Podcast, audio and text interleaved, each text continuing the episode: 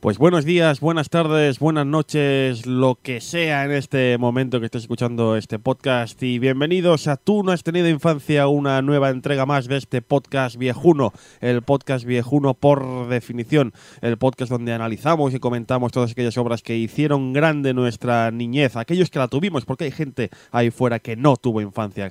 Por eso estamos aquí nosotros, para reivindicar esa infancia y que podáis recuperarla, aunque sea tarde, pero mejor tarde que nunca. Grandes obras, anime, mangas, cómics, series de la tele, eh, libros, eh, juegos de rol, eh, videojuegos, o quizá algún día lleguen también, no lo sé.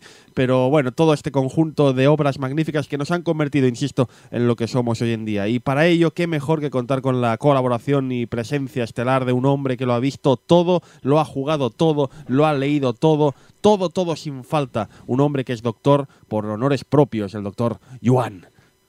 Hola amigos, aquí estoy otra vez. ¿Qué tal, doctor Yuan? ¿Cómo estamos hoy? Bien, bien, hace calor, ya está empezando el buen tiempo. Hacía tiempo que no, no teníamos programa. Sí. Ha sido debido, ha sido culpa de Amazon. Esto, esto es, es verídico, ha sido culpa de Amazon que no hemos tenido programa antes. Bueno, Amazon y que tenemos vida eh, fuera del programa sí, también. y también es verdad, pero, pero Amazon ha sido la culpable principal porque la obra que tenemos hoy en este programa eh, ha sido editada en DVD, como ya comentamos creo que en el último programa, pero estos DVDs no llegaban, no llegaban, no había forma de que llegasen. Y claro, no íbamos a hacer el programa sin haber revisto, haber revisionado antes esta serie de nuevo, ¿no? Sobre todo cuando está antigua y hacía tanto tiempo que no, no nos topábamos con ella. Bueno, la verdad es que la edición ya tiene un tiempo Sí. y ya no es que haya muchas unidades, Pero entonces... está un poco descatalogada. No, en Amazon todavía, todavía tenían alguno, lo que pasa Ahí está que... El problema. Tenían alguna, en algún almacén perdido de la mano de Dios. Y claro, pues vete a saber tú, para encontrarlo, pues ha costado. Pero ya lo tenemos aquí, ya tenemos aquí estos DVDs, ya hemos podido verlos, ya hemos podido comentarlos, y hemos podido preparar el programa de hoy. Un programa dedicado a una serie que a un servidor de ustedes le hace especial ilusión, porque es uno de los mitos más grandes de mi pronta infancia. No sé si el doctor Yuan estaba por aquel entonces tan enganchado a esta serie como yo, pero yo, amigos míos, estaba realmente enganchadísimo a todo lo que suponía esta serie, la aldea del arce, doctor Yuan. Hombre, no estaba tan enganchado como tú, porque por lo que he visto estás muy enganchado. Muy enganchado. Eras, eras una especie de junkie de la serie. Sí, ya bien chiquitillo, un niño de, de seis años enganchado a la tele, mirando todos los días sin falta esta, esta serie. Que sí que la fui viendo, pero vamos, que... Hombre, usted ya era más mayor. Claro. Usted ya tenía, ¿qué? 10 añitos, 10 años, ya. ya sí, es todo nueve, un- nueve más o menos, un nos llevamos pequeño- tres. un Entre pequeño nueve y diez. adulto. Yo tenía seis añitos, estaba ya, bueno, en mi- la flor de mi vida, como quien dice, y esta serie me marcó, me marcó muchísimo. Es verdad que al doctor yo no le marcó tanto, pero a mí sí. Algunos oyentes también nos, ha dicho, nos han dicho antes de empezar este programa que también les marcó muchísimo. Es, es curioso, ¿no? Depende un poco de la franja de edad en la que se encontrase. A ver, yo la recuerdo con cariño, pero no es una serie que me marcará tanto, tanto, pero que, a ver, no puede ser que todas las series me marquen tanto, porque si no, Normal, pues usted le marcó mucho la de la semana, semana no, la de hace mucho pasado, el anterior programa, la del anterior programa, que era esta Quantum Leap, este Shark Quantic, que después, por cierto, después del programa tenemos unos cuantos mails y mensajes de nuestros oyentes contándonos historietas y anécdotas sobre, sobre esta serie. Las comentaremos después, ya sabéis, Sí. la palabra fetiche de este o sea, que es verdad que nos leemos las cosas que la gente nos envía, que la gente no se lo cree. No, no, efectivamente. Yo me leo todos los tweets, yo me leo todos los mensajes, me leo todos los comentarios del, del blog, pero ya sabéis que somos como somos, nos tomamos las cosas con calma, tenemos una vida, como bien dice aquí mi amigo el doctor Yuan. Los para tirar y- cohetes, pero la tenemos. No, la- Ah. para tirar cohetes no es, vamos viendo series y peliculillas y cosas y tenemos otros programas que hacer y bueno, pero ya sabéis que este programa para nosotros es muy especial porque nos permite eh, recordar unos tiempos, no diremos mejores, pero sí más felices, si, si cabe, ¿no? La niñez, la infancia, que hay más feliz que aquella época, doctor Yuan. Sí. Y que como ha pasado mucho tiempo, no te acuerdas de las cosas malas tampoco. Eso también es verdad, porque está muy bien este programa, lo he comentado ya mil veces aquí, pero lo repito, porque es verdad, este programa me está sirviendo para redescubrir obras de antaño y reanalizarlas desde otro prisma, ¿no? Porque, por ejemplo, el otro día, eh, sin ir más lejos, doctor Yuan, eh, me estoy yendo totalmente de- del guion, pero da igual. El otro día echaron en, en la sexta o en cuatro, no recuerdo en qué cadena fue, echaron El Rey León. Y mucha gente eh, comentaba por el Twitter diciendo, hombre, es verdad lo que decían en el de Infancia, ¿no? Que el Rey León, vista ahora, claro, la vimos de pequeños, pero vista ahora es un, tiene un nuevo, una nueva forma de verlo, es otro prisma, ¿no? Dirigido de otra forma. Otra gente también en la sexta sí emitieron también hace nada. Parece que haya gente en la televisión que nos escuche, porque últimamente todo lo que emiten en la tele es, es comentado en este programa. Emitieron también la, la película de Carrasel de Escape from New York, y también la Sí, gente verdad, decía, decía, "Ah, pues ahora me estoy fijando en todos los detallitos que comentaron en el de Infancia. A ver, de- también hay otra posibilidad posibilidad que seguramente sea más realista, que es, eh, son series y películas antiguas que seguramente los derechos son más baratos. Sí. Y los de la tele ahora mismo, pues, Bueno. no les sobra la pasta tampoco. De Snake Plissken me lo puedo llegar a creer, pero del Rey, Hombre, León, Rey León- teniendo en cuenta que hace Hombre. nada fue estrenada en cines, en musical Sí, y en de- DVD. Disney no sé qué tal los derechos, cómo andará, pero eh, a lo mejor sí que tenemos oyentes en... ¿Te imaginas? en la- si- hay oyentes en la tele, que por favor nos digan algo. Sí, sí, sí. Eh, soy el infiltrado que, es, que pone la programación. Bueno, lo que venía a decir, que, que eso, que me sirve, ¿no? De, de poder recordar estas series y un poco encontrar qué les veía de pequeño, ¿no? Pero desde un punto de vista adulto y también me sirve, pues, para quitarme espinitas, como ya lo comenté también la- en el programa anterior, pues ver el final de Quantum Leap, eh, ver el final del equipo A, bueno, final entre comillas. Y ahora con esta serie del Arce, pues me ha permitido, pues, volver a ver esta serie que hacía, diciéndolo en plata, hace 20 años que no la veía, 20 años que no veía esta serie y, y redescubrir por qué me gustaba tanto de pequeño. Evidentemente ahora no es lo mismo, no es la misma sensación, pero un poco redescubrir, ¿no? Digo, no me extraña, ya lo iremos comentando a lo largo de este programa, no me extraña que me gustase tanto esta serie porque es que era una serie para mí, era una serie dirigida a niñatos, a niñatos imberbes como yo. Sí, a ver, la verdad es que verlas según qué películas o qué series, desde una perspectiva ya más adulta, lo que te permite es ver las dobles lecturas o- Claro. o, los diferentes niveles de comunicación que tienen algunas Claro, películas. Como es El Rey León, sin lejos. Efectivamente. Ya aviso que la aldea del Arce no tiene No, doble lecturas. la aldea, la aldea del arce está orientada ya a un público más infantil. Lo que pasa que me refería en sentido de películas tipo Sí. Pixar y demás, Claro. Que las, las ven los niños y se lo pasan pipa porque les molan los, los personajes, pero la gente, los padres o los adultos que los van a acompañar, normalmente pueden disfrutar de la historia, porque tiene varios niveles de lectura. Bueno, pero ahora, si me permite un comentario, doctor Joan, que esto también está totalmente fuera de guion, pero el otro día pensaba eh, de la aldea al arce. mm, últimamente hay mucha gente que está muy enganchada, los llamados brownies.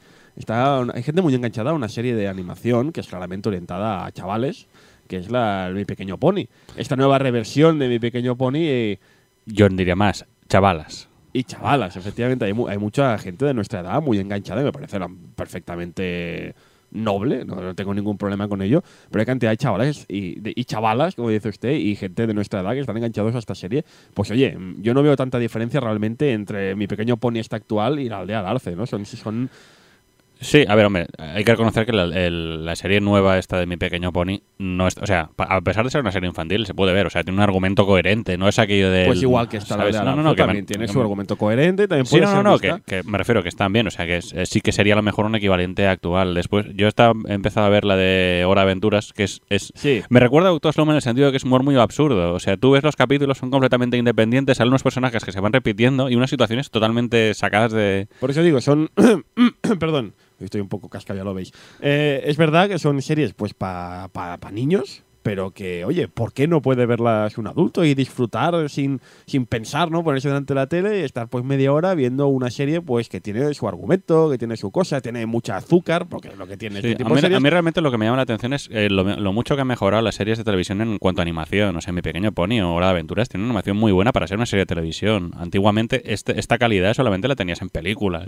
Y las series de televisión eran muy toscas, la animación era muy, muy cutre. O sea, si ves, según qué series de, de animación de nuestra época las ves ahora y la animación canta muchísimo. Un día hemos de hablar de este fenómeno, ¿eh? de fenómeno como eh, Mi Pequeño Pony, El Hora de Aventuras, todas estas series que son, insisto, son para chavales, pero triunfan más entre el público adulto que entre los niños de la casa. Es curioso esto, ¿verdad? Y no sé, a ver si la aldea Alarce también puede conquistaros un poco y os podéis, eh, no sé, hacer eso el favor de comprar los DVDs y disfrutarla, que a pesar de tener ya, lo insisto, tiene ya 30 años a casi 30 años en sus espaldas. Es una serie que a mí me gusta mucho y que pienso hoy, amigos míos, reivindicar. Reivindicar desde el púlpito, este púlpito que me ofrece este programa llamado Tú no has tenido infancia. Doctor Iván, si le parece, empezamos ya. Que a pesar de lo que pueda opinar mucha gente que me ha ido. La gente es curiosa, la gente me encanta porque los oyentes de este programa, antes de empezar un programa, me dicen cosas sobre qué será este programa próximo. Y todos en general me han dicho, pero, pero pero Funs, ¿cómo vas a llenar tanta- tanto tiempo? O sea, todos los programas de, nuestra infancia duran tanto tiempo, duran hora, dos horas. ¿Cómo vais a llenar tanto tiempo con la de Alarce si no hay nada que contar? Os equivocáis rotundamente, la de Alarce hay muchísimas cosas para contar y vamos a demostrarlo. ¿Le parece, doctor? Ah, Vamos a ello. Vamos allá.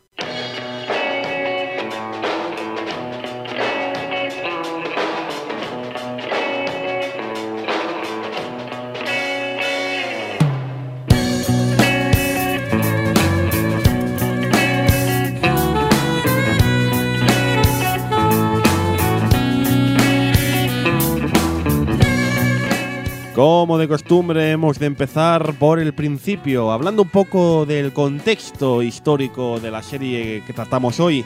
Y hemos de remontarnos a una época mágica, doctor Joan, hemos de remontarnos a los 80. Qué maravillosa época, los 80, éramos felices, amigos. En los 80, recordaréis, los que éramos los que erais de nuestra quinta, de los, que estáis allá en los 30 años, los que entonces éramos los niños de la casa, recordaréis que había una constante que se repetía prácticamente en todas las series de dibujos para niños que se emitían en nuestro país. Era una constante habitual, muy habitual.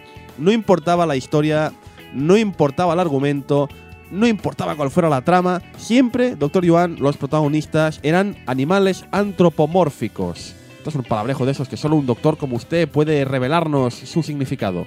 Animales antropomórficos. Eso mirarlo en Google, pero bueno, eh, yo os voy a explicar. Los animales antropomórficos básicamente es eh, coger un animal cualquiera y hacerlo en forma de persona. O sea, básicamente escogemos eh, al animal y lo hacemos que se comporte como una persona, muchas veces estilizando y haciendo que se que anden y que se muevan como si fuera una persona. Recordar vuestra infancia, seguro que recordáis decenas de series que seguían este patrón, especialmente series japonesas, donde este tiraba mucho, o las famosas coproducciones como las de la BRB Internacional, que el doctor Joan viene justamente, acaba de llegar de, de Málaga, donde se ha celebrado el Festival de Cine de Málaga. Correcto, han hecho, han dedicado un, han hecho una, exposi- una exposición eh, celebrando el aniversario, me parece que es el 30 aniversario de BRB, y han dedicado lo que era el, el- un paseo que hay en, en Málaga, todo con, con carteles explicando las películas, el, bueno, las películas, las series, el desarrollo, cómo llegó el concepto, tal y tal. Está, las oficinas de BRB están aquí al lado de mi casa, que lo sepa. Están a nada, aquí a dos minutos andando. Eh, lo dicho, la BRB internacional, dirigida por Claudio Biernjoit, si no recuerdo mal Sí, su nombre. Creo que lo has pronunciado bien y todo. Vaya, qué cosas pasan. Eh, eran muy aficionadas a este tipo de series y también los japoneses, insisto, los japoneses estaban muy aficionados en los 80 a estas series con animales antropomórficos. Ejemplos, los recordaréis seguro. Estaban, por ejemplo, el Sherlock Holmes perruno, alias Sherlock Hound. Sí, en, en Inglaterra, en la en Reino, en los países anglosajones es Sherlock Holmes. Una serie que disfrutamos mucho en nuestra infancia, pero que supimos muchos años más tarde que el mismísimo Hayao Miyazaki estuvo por ahí dentro metiendo la mano. Dirigió los primeros capítulos, dirigió 5 o 6 capítulos, que se Mm. nota mucho que los ha Sí, dirigido se él. nota, se nota. Pero es curioso también porque luego la serie también fue relanzada en DVD no hace muchos años en España y ves los créditos y sale su nombre ahí y dice Hayao Miyazaki y tú, oh, tío, que es verdad que estaba Miyazaki ahí. Madre mía. Estaba también D'Artagnan, D'Artagnan y los tres mosqueperros, eh, que era esta versión eh, del clásico, pero en que los mosqueteros eran, eran perros. Sí, Eran sí. perros, menos, menos la malvada Milady, que era una gata. Ah, Ah, cómo se notaba que era la mala, era una gatita. Estaba Willy Fogg, que también era antropomórfico. era antropomórfico, era un león, ¿no? Dando Sí. la vuelta al mundo en 80 días acompañado de, de- de- el ratón. Era un ratón y eh, el criado era. ¿Qué, qué- qué animal era el criado? Era un otro. Es que me parece que era un gato. era un gato. Rigodón era un Rigodón gato. era un gato también, ¿no? Y, Mm. el, y el otro, ¿cómo se llama? El Passepartout, el, el ratoncito este. Sí, ahora no me acuerdo. Que se llama Passepartout, no me acuerdo. Pero sí, era era una especie de ratón. Y, y de hecho, la, la, la que rescataban, la que después se convirtió Sí. en su mujer, era una, era una tigresa. Sí, señor. También estaba de la BRB Sandokan, el tigre Sandokan, ¿eh? y también sería injusto olvidarnos de otro clásico ejemplo de animales antropomórficos como son los Thundercats. Sí, en este caso sería más bien al revés. Sería Sería, al revés, huma- sería- huma- humanos animalizados. Humanos animalizados, es verdad. No podemos olvidarnos tampoco de los gatos samurai, Sí. que también Son los gatos también- samurái. También sería esto, ¿no? También será animales. Sí, los gatos samuráis es, es animales antropomórficos, Bien. claramente. O de películas Disney como Robin Hood, en que el Sí. príncipe de los ladrones era un astuto zorro. Sí, de hecho, a Disney también le mola mucho el Sí. tema de usar animales para contar historias. Una película, por cierto, que también quiero reivindicar, el Robin Hood de Disney, una película magnífica.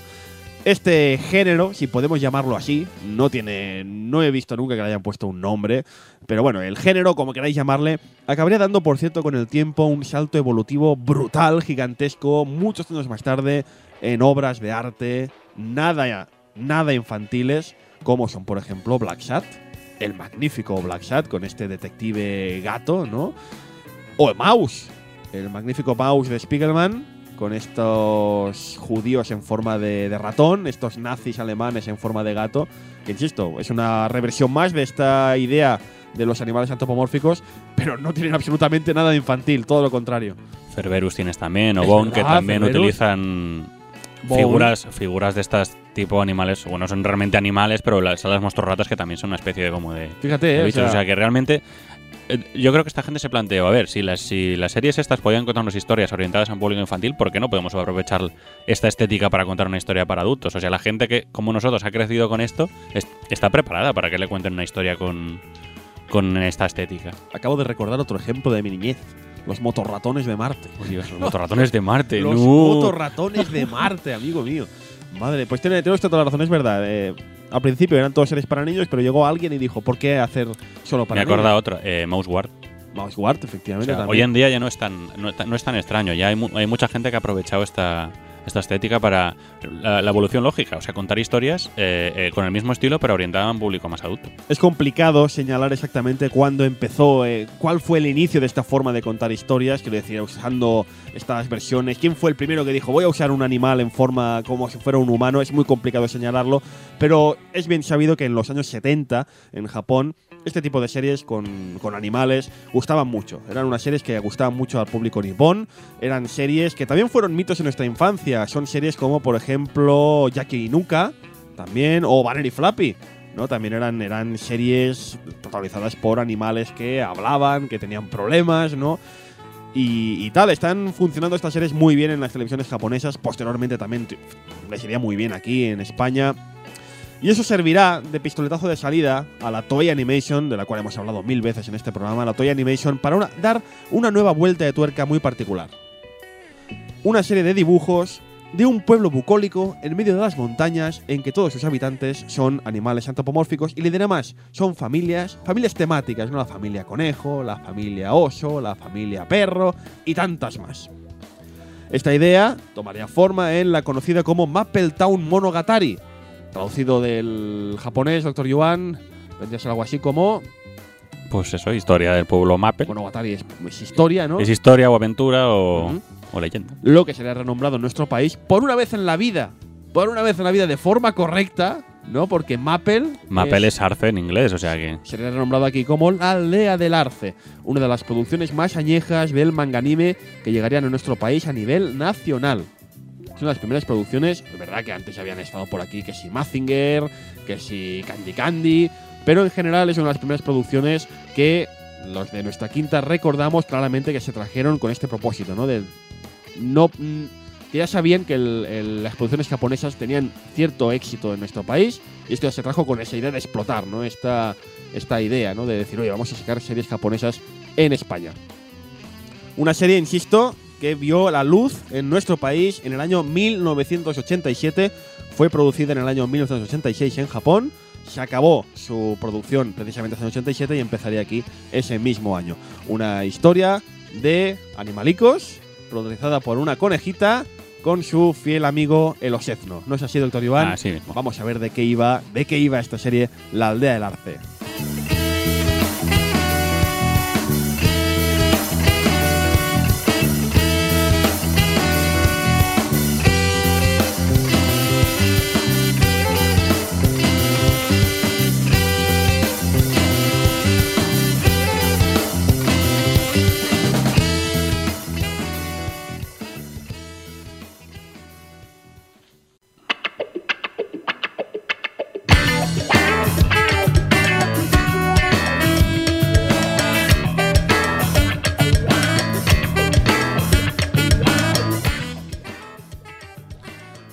Expliquemos un poco de qué va la serie. Que la mayoría de la gente que está escuchando esto supongo que ya tendrá una mínima idea de qué va en el de del arce.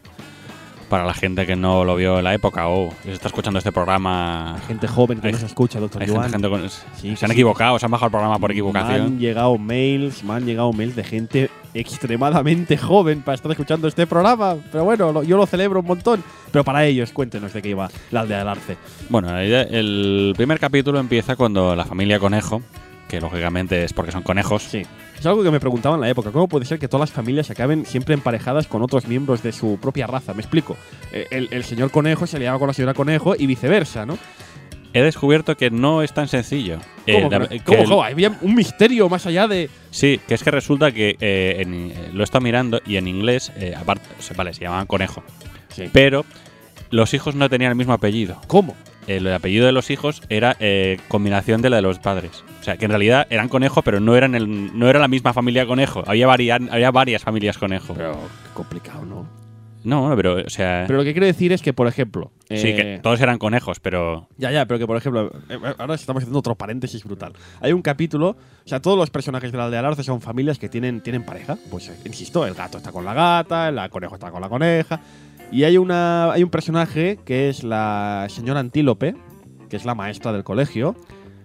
eh, de hecho, en inglés es cierva. Cierto, pero aquí le llaman la señora Antílope, Antílope. Sí, bueno. La señora Antílope, que es la maestra del colegio, que no, no está casada, no tiene, no está rejuntada con nadie y está ahí pues dando clases a los chavales. Pues qué casualidades de la vida, doctor Yuan, se pasa por el pueblo en un capítulo un, el señor Antílope. y el señor Antílope es ver a la señora Antílope, ah, y nace el amor. Qué curioso, ¿verdad? Vaya, Sí. qué casualidad que justo. El llega- flechazo, el flechazo. El flechazo, ¿no? Es la misma raza. Y digo, bueno, pues nada, en fin. Pero qué casualidad, ¿no? Que siempre eran. Pero claro, yo me preguntaba. Esto viene a relación porque ahora usted va a presentar a los personajes. Mm. Pero digamos que los dos protagonistas se llevan muy bien. Se llevan extremadamente bien. Uno puede llegar a pensar que puede. Claro, éramos niños, no pensábamos en en estas cosas, pero ahora ya tenemos una edad. Y decimos, claro, aquí puede surgir una historia de amor, pero no son de la misma raza. ¿Qué va a pasar? Los padres van a negarse, van a decir, no puedes salir con. No puedes liarte con una persona que no sea un conejo. Yo qué sé, ¿no? Eh, Sí, a ver, no lo dice en ningún momento, pero a ver, lo, lo que yo he descubierto es eso. Mirando lo de Claro, los nombres, se ve que los, eh, los hijos el, Sí. de, lo, de la familia Conejo, el apellido era un. Era un ya, ya. no, era, no era simplemente conejo, era, Pero- no me acuerdo qué ponía, pero no sé qué conejo. Pero comprenda mi, mi, mi, mi Sí, duda, sí. porque nos explicaban, también otro paréntesis brutal, nos explican que, claro, esto es una aldea perdida en medio de las montañas. Y se Mm. supone que hay la gran ciudad, Sí. una gran ciudad hay de todo. Hay pues 200 familias conejo, 200 familias gato, entonces ahí es más normal que quieras que no, el gato se lía con la gata y viceversa, porque hay muchos gatos para elegir. Pero claro, en la aldea Alarce, si no se lían entre las diferentes familias, si no se lían entre hermanos, los gatos van a extinguirse, ¿no? Porque no pueden liarse con otro gato. Solo hay una familia gato. El niño, lo- el, el hijo del gat, de la familia gato, ¿con quién se va a liar? No, No. hay otra familia gato. ¿Me, Ve- me ven- explico? vendrá, vendrá el- como el, el como el antílope este, vendrá un. ¡Oh, vaya! ¡Oh, vaya! Sí, no, pero claro, pero comprenda que eso a mí de pequeño, claro, no me lo pregunté jamás, pero ahora me lo pregunto. Digo, ¿cómo puede ser esto? Creo que no llegaron a. a- Es más, si los dos protagonistas, que son, como bien sabemos, un conejo, la, la, la Patty, que es la conejita, No presento todos los personajes. Ya, pero pero, yo, bueno. lo, yo lo suelto igual.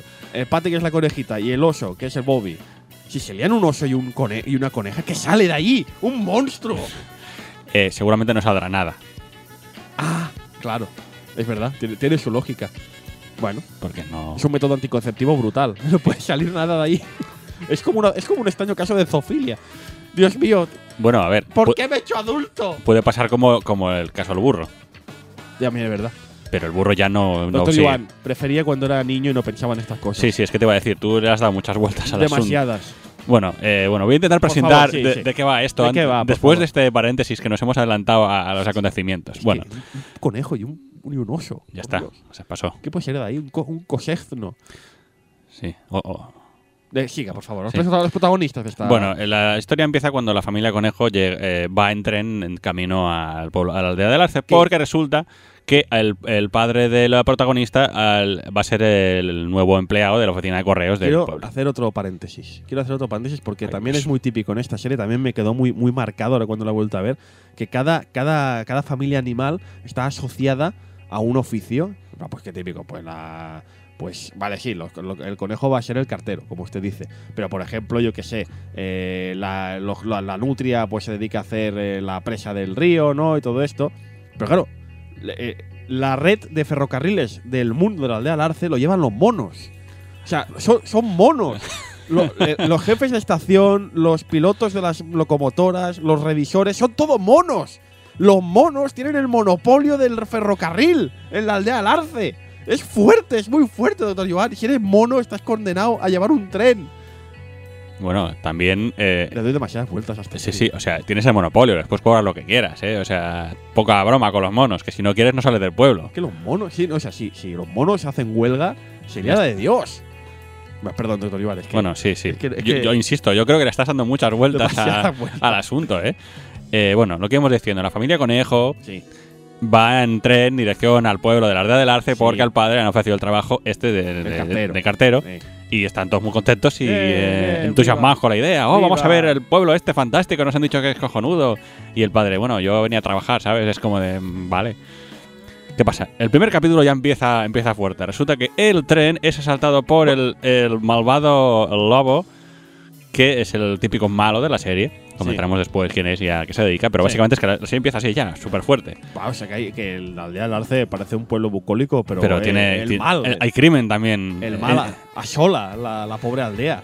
Bueno, sí, por decirlo de algún modo. Digamos que el, el delincuente este es un poco como negado, Patán. un poco patán. Eh, al final, eh, después de eh, pedir que toda la gente le llame señor y que le traten con respeto, Sí. y a un espadón gigante, la cosa es Sí. que la gente de ahí es un poco también especial. Por, Dices, tío, oye, va- ha entrado un atracador con una espada gigante, mm, sigue la corriente al menos.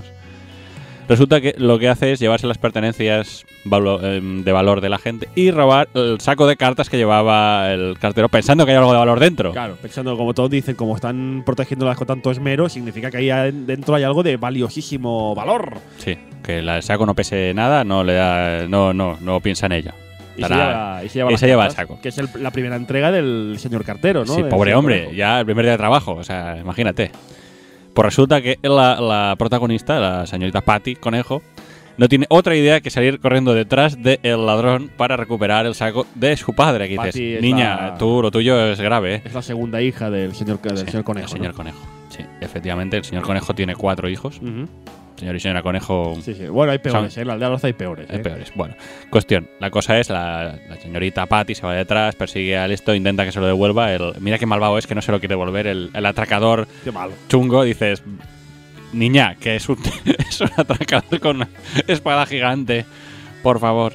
Bueno, cuestión, al final eh, se encuentran con el Osezno Bobby, El Oceano Bobby. que también está por ahí perreando. Vaya, vaya fenómeno también.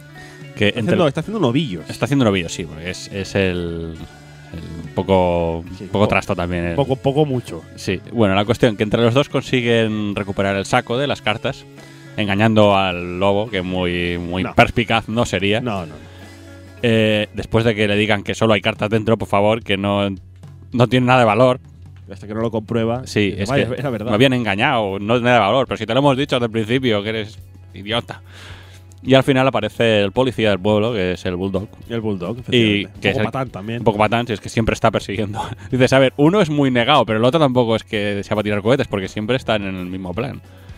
Esto es el primer capítulo que ya te van presentando un poquito el, el percal que hay en el A pueblo. grandes rasgos, este que Ese- contaba es el primer el primer capítulo. Después llegan, el pueblo está muy bien, todo muy feliz, muy bucólico, las montañas, las familias ahí, cada uno tiene una profesión, el- la oficina de correos está muy bien. Sí, sí. Viven en la misma, o sea, es el mismo edificio donde viven, es la casa donde viven, en la parte de delante es correos. Bueno, todas las casas es, es Bueno, es, un- es una casa de, si es un pueblo de estos. En el pueblo este, pues eso, pues por ejemplo, los gatos, que son los reposteros, dices, ¿por qué? No lo sé. Los gatos son los reposteros y viven en la pastelería, ¿no? Y- Sí, sí, no, no, es lo típico del pueblo, que la misma casa donde vives, Sí. en la- El tiene señor una parte que es- ratón tiene un taller mecánico y también lo tiene ahí dentro de, de la casa, no pasa nada. Bueno, expliquemos un poco qué personajes salen. A ver, a ver. Eh, Pati Conejo, que hemos dicho, eh, la hija de los conejos, Sí. es la protagonista de la serie, aventurera, hábil, intrépida. Y su familia, la que nos acompañará durante la serie, consta de, básicamente de la misma Patty, Anne, que es su hermana mayor, y quiere aprender a ser toda una señorita, que trata de ser, de ser muy formal. Sí, siempre, siempre lo veis, pero comportándose de forma exquisita, a diferencia de, de su Sí, hermana menor. su hermana Patty, que es una marimacho que no para quieta, la saca de sus casillas. Es, eh, también es eh, lo que, mm, que estuvimos comentando antes de hacer el programa, que es que realmente eh, la serie esta se basa mucho en arquetipos también de personajes, que está bien porque ya te haces enseguida una idea de por dónde tira cada personaje. Los dos otros dos hermanos son el, el único hijo que tiene, que es el, el señor conejo, que es Ricky, que es el hermano pequeño, y Rachel, que es la niña más pequeña, que es casi un bebé, un bebé, sí. que la lleva siempre la madre en brazos. Los padres de Patty son el señor y la señora Conejo, súper originales, no tienen nombres, son Sí, señor y señora Conejo. Eh, el señor Conejo es el nuevo cartero de la aldea de Arce, como hemos dicho, y es un hombre muy amable, siempre Sí. dispuesto a ayudar a los Siempre- al resto de conciudadanos. Siempre está un- echando una mano, vamos. la madre también es pues muy madre muy, muy buena, está siempre por los hijos, pendiente, preocupa un poco por ellos. O sea que es bien, una familia bien, ¿no? Se Bien, llevan bien, todos bien. familia muy bien, ¿no? Después tenemos a Bobby Oso, que De como la hemos- familia de los osos. correcto, Vaya. Que como hemos comentado era, es un osézno marrón muy aficionado a las aventuras, caza de insectos y los novillos, sobre todo los novillos. Sí, sí, está todo el día por el, por el, por el bosque. De hecho, digamos que es el, casi el que mejor se conoce el bosque de toda la aldea. A ver, a ser el Tom Sawyer, de, yo creo que es el Tom Sawyer Sí. del pueblo este. sí, sí. Es el mejor amigo de Patty, porque ya sabes, la otra también suéltala, que se va corriendo por ahí a medio campo. Y a veces siente celos de que pase, de que Patty pase tiempo con Johnny Perro. Ah, Johnny Perro. Johnny Perro. Ah, ¿Quién es Johnny Perro? ¿Quién es Johnny Perro? Johnny Perro es el guapo de la clase, Ya aparte de ser un, un estudiante ejemplar. Tiene mucha presión familiar porque sigue los pasos de sus padres, pero él no tiene claro que ese sea su futuro. Después tenemos también a Diana, que es una zorra. Oiga, oiga, ¿pero ¿qué dice? ¿Qué dice? Eh, Por es favor, una zorra de la familia Zorro. Un respeto a Diana, que no será tan. Sí, ah, ah, que es de, eh, ah, la que familia de- Zorro. La familia Zorro. Sí, pertenece Ah. a la familia más adinerada del pueblo, prepotente y repelente como ninguna. Mío. Intenta por todos los medios intentar dinamitar el, el el liderazgo de Patty y dejar en evidencia, pero nunca lo consigue. En el fondo no tiene mal corazón y al final acaba aprendiendo de sus errores. Sí, no, es el personaje. En realidad no es mala gente, Cuando pero- aparece, da una rabia que te mueres, pero luego vas viendo, no, si mala gente no, y tiene sentimiento. A ver, también persona". recordemos que son niños. Claro. O sea que, a ver, que, que son un poco un poco crueles, pero después es como de, ostras, que no lo quería, no lo hacía con tan mala idea. Otros personajes también que aparecen son, por ejemplo, el alcalde, que Uy. es Marcel León, Qué pesado, qué pesado el que se pasa la mayor parte del tiempo llorando. O dando discursos. O dando- también sí, le encanta dar discursos. Eh, tenemos al policía Otto, como hemos comentado, que es el Bulldog, el- el- la policía del pueblo, en- por llamarlo de algún modo, eh, que es el que persigue a Gretel, que es el famoso lobo ladrón. Sí, el que sale en todos los capítulos. Sí. En todos. Es que básicamente la serie gi- gira entre Patty, Bobby y Gretel, que son los que va repitiendo, y después el resto de personajes que van haciendo como de comparsas. Eh, Otto, aparte de perseguir a Gretel, que no lo hace muy bien, da consejos a los niños en plan de pues típico. Y de- le gusta mucho escribir mm, teatro y escribir novelas. Es, Sí. un, es un dramaturgo aficionado. A ver, es el típico de, soy policía, pero en realidad tengo. Tengo corazón. Sí, no, no, tengo mi sueño de que algún día seré un dramaturgo famoso y cosas de estas. Eh, el- eh, después tenemos al médico del pueblo, que es el padre de Johnny. Ujú. que es un- Johnny Perro. son unos- pero son unos perros de, de la raza Akita, ¿sabéis Claro. como Hachiko? Sí, la, la raza esta japonesa tan popular, ¿no? Sí, pues eso. Eh, pues eh, digamos que eh, lo que hemos comentado, el, el alcalde, que es el señor León, el bulldog, el perro y el señor conejo son los que mantienen un poco la estabilidad y un poco el orden en el bueno, y pueblo. también la, familia y la familia Zorro, que tienen, Bueno, son los ricos, ¿no? la Son familia los- Zorro son lo- los que tienen la pasta, digamos. Son- Sí, son un poco los que mueven los hilos, ¿no? sí, sí, son los que los que invierten, digamos, en, en el pueblo. O sea, son un poquito el. Y muchas más familias. Hay muchas más familias. Hecho, Yo he comentado aquí cuatro o cinco. Los pero- primeros veintipico capítulos de la serie se basan únicamente en, en presentarnos a cada una de las familias. Cada capítulo está presentando a una familia. Mm. Hay el capítulo de los ratones, el capítulo de los Bueno, gatos. te, van, te van describiendo un poco el pueblo y las, eh, la gente a la que se dedica. En, Lo que me parece muy curioso y usted lo acaba de comentar ahora mismo es que eso hay una, una familia de cada raza animal, pero curiosamente hay dos familias de perros. ¿Eh? Hay esta familia de los Akita, de los, eh, que es lo que le llaman la familia perro, Mm. que son estos perros de raza Akita tan popular en Japón, como Hachiko y compañía. Pero también están los Bulldogs, que son lo- los policías, ¿no? Los policías del pueblo, que son este señor Otto y su esposa, y ciertos hijos que ya nos viven con ellos, que aparecerán en algún capítulo a liarla un poco parda. Pero curioso, hay dos familias de perros, ¿eh? no, no como los demás. Sí, pero es lo que te comentaba. En realidad, de los conejos, aunque aquí lo llamaron Sí. conejo, eh, o sea, habían familias de conejos. Sí, sí, sí. Porque eh, los hijos, Patty y compañía, el apellido no era solo conejo, no me acuerdo cómo es ahora exactamente, pero era una combinación del apellido del padre y la madre. Sí, de hecho hay una, hay una secuela de la serie de la que hablaremos después en que Patty conoce a más miembros de su familia. De la familia, bueno, de los conejos que viven más allá de los de, la- de las fronteras, ¿no? De, de la aldea del Arce. Bueno, pues aquí lo tenéis. eh, to- insisto, hay muchísimos más personajes, pero estos son los principales y los que más se repiten, como dice el Dr. Yuan. eh, todo gira alrededor, todos los capítulos giran alrededor de siempre Patty, Bobby y Gretel. Siempre eh, Gretel la lía parda y Bobby y, eh, y Patty serán las que de- arreglen el tuerto, ¿no? Que después es en plan de. Oye, que son niños, que, Sí, sí, sí. que poca broma, que el Gretel es un, es un ladrón, ¿eh?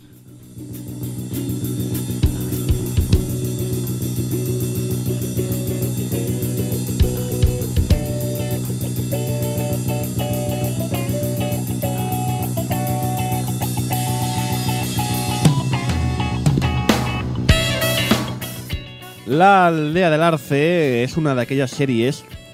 No estamos muy acostumbrados a este caso, pero es una de aquellas series que no surgen de un manga.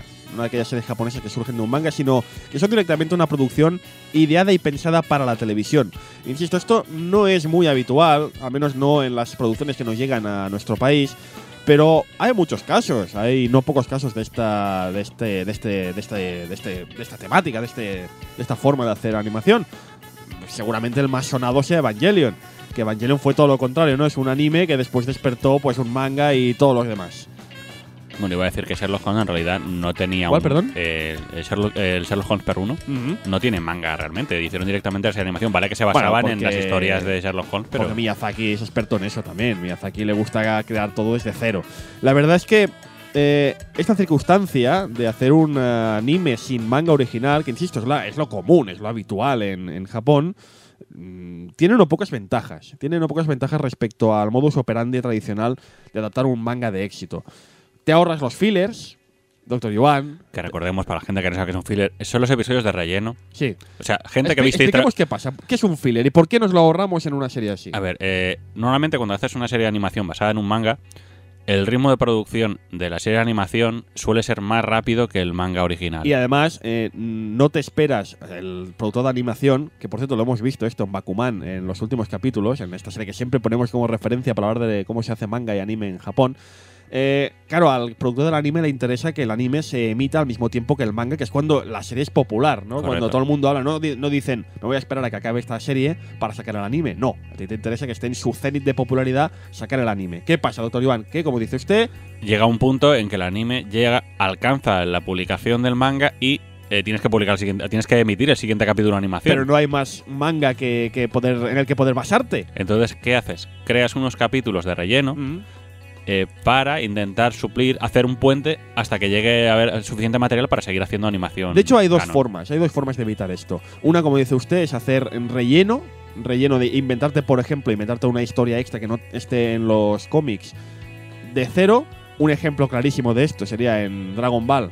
Sería la saga de Garlic, de Garlic Jr. Estaba pensando, estaba pensando Garlic Es que es- Jr. inmortal. Es que es el ejemplo clarísimo de filler. Eh, cuando Goku se saca el carnet de conducir. También, pero eso es un capítulo suelto. Sí, sí, pero es filler. En cambio, una saga entera de filler sería, pues, por ejemplo, Garlic Jr., que son, pues, 200.000 capítulos, 20, 30 capítulos que no tienen nada que ver con el manga, pero que se hacen para que durante esas 20, 30 semanas que se emiten esos capítulos, el manga pueda coger carrerilla y cuando se acaba esta saga de filler puedan volver a, a la normalidad, entre comillas, ¿no? Y la otra forma, que la verdad es que es preferible la del filler, eh, si lo tenemos en cuenta, es alargar la acción innecesariamente Ay, Dios, ¿Cómo sí. puede ser en Oliver y Benji, de la que hablaremos de aquí unos programas, con esos campos infinitos?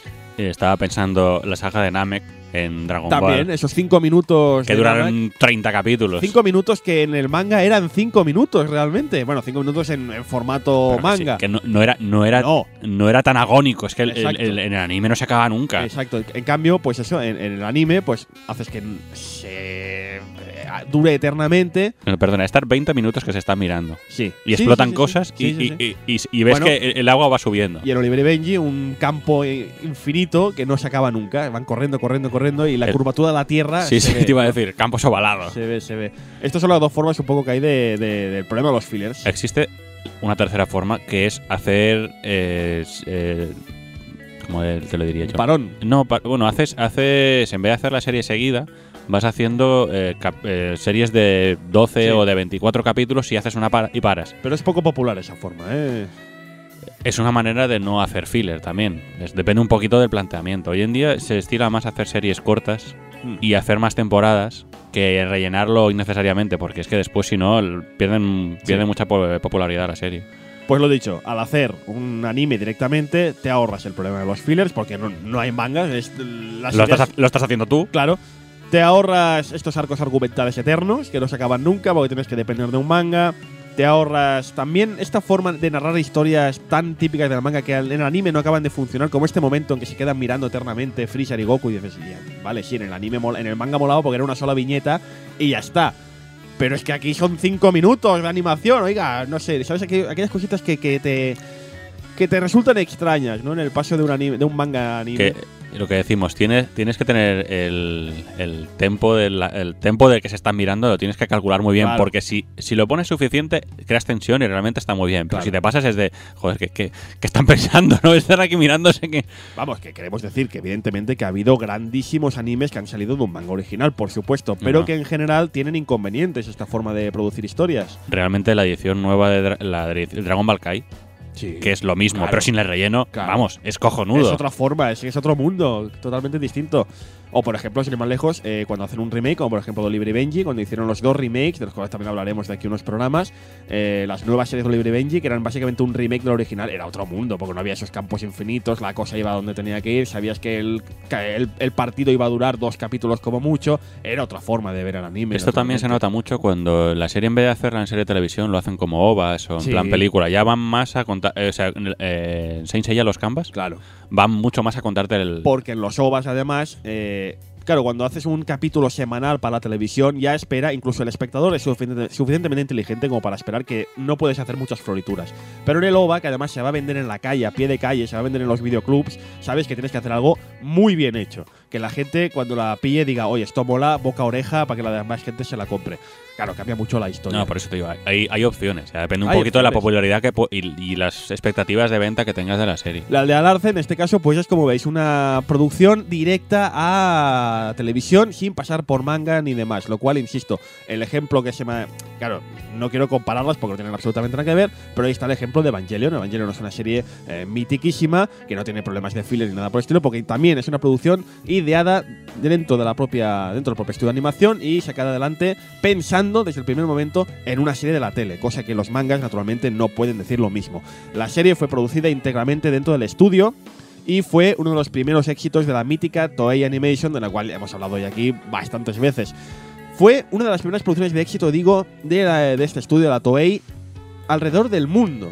No dentro de Japón. Claro, en Japón llevaban ya muchos años triunfando con diversas series, pero es que la aldea Alarce también se estrenó en países como Estados Unidos, como en Francia, como en Italia y, como no, en España. De hecho, hay quien dice que esta serie fue la primera producción de la Toei ideada y planeada específicamente, ya estaba pensada cuando estaban pensando qué serie poder hacer, ya la pensaron para venderla internacionalmente. Porque, de hecho, la Toei ya tenía por entonces contactos alrededor del mundo. Eh, contactos se habían conseguido, naturalmente, vendiendo sus primeras series en estos países, como en España, donde habían vendido, pues, por ejemplo, Mazinger, ¿no? Mazinger había vendido aquí y ya tenían algunos contactos. La Toei, haciendo un poco de historia, es una- un estudio de animación, el más mítico seguramente de Japón, fundado en el 1960 y ya en entonces era uno de los principales, por no decir, insisto, el principal estudio de animación del país, habiendo producido durante los 60 y los 70 series que calaron muy hondo en nuestro país, como, insisto, como Mazinger Z, como Candy Candy, como Capitán Harlock, que aquí en Cataluña triunfó muchísimo, o incluso Calimero. Calimeros, amigos, que no os engañe nadie. Pobrecillo, Que nadie- Calimero. Que nadie os engañe cuando algún descerebrado de esos cejijuntos os digan el manga, eso del manga es una mierda, ¿no? Que no. Que os dirán, que ya no se hacen series buenas como antes, como las de Heidi, como Marco, como Calimero. No, amigo, no. Todas estas series son japonesas. ¡Idiota! ¡Estúpido! La del Arce también es japonesa. No me vengáis de listos, que sois todos una panda de listos. Pues sí, Calimero también fue producida por la Toei, Doctor Yuan. ¿El Calimero le despierta algún sentimiento? injusticia! Sí, daba, daba rabia Calimero. ¿eh? Pobrecillo. Sobre todo porque a mí de pequeño me llamaban Calimero. Como era cabezón, me llamaban Calimero. No era negro lo que me está llamando. Y decía, si no soy negro. si fuera negro y cabezón aún, pero no lo soy.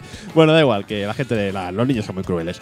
La Toei, eh, con el tiempo, como bien sabemos, se ha convertido básicamente en sinónimo adaptaciones de la Shonen Jump a la pequeña pantalla, porque en sus filas, en su, de, sus, de su estudio, han salido mitos como Kinnikuman, alias Musculator, han salido el Ducto Slum, comentado en este mismo programa, como Senseiya, como Slam Dunk, como One Piece, el gran éxito de la animación japonesa ahora mismo en Japón, que arrasa como no ha arrasado casi nadie desde Dragon Ball. Y como no, de esta misma serie, de Dragon Ball, de Bola de Drag, de Bola de Dragón. De hecho, es curioso porque prácticamente todas, si haces un poco de cuentas, si haces haciendo cuentas, casi todas las series de animación que aparecieron en nuestro país en un momento u otro, desde los años 70 hasta hoy, casi todas han sido de la Toei.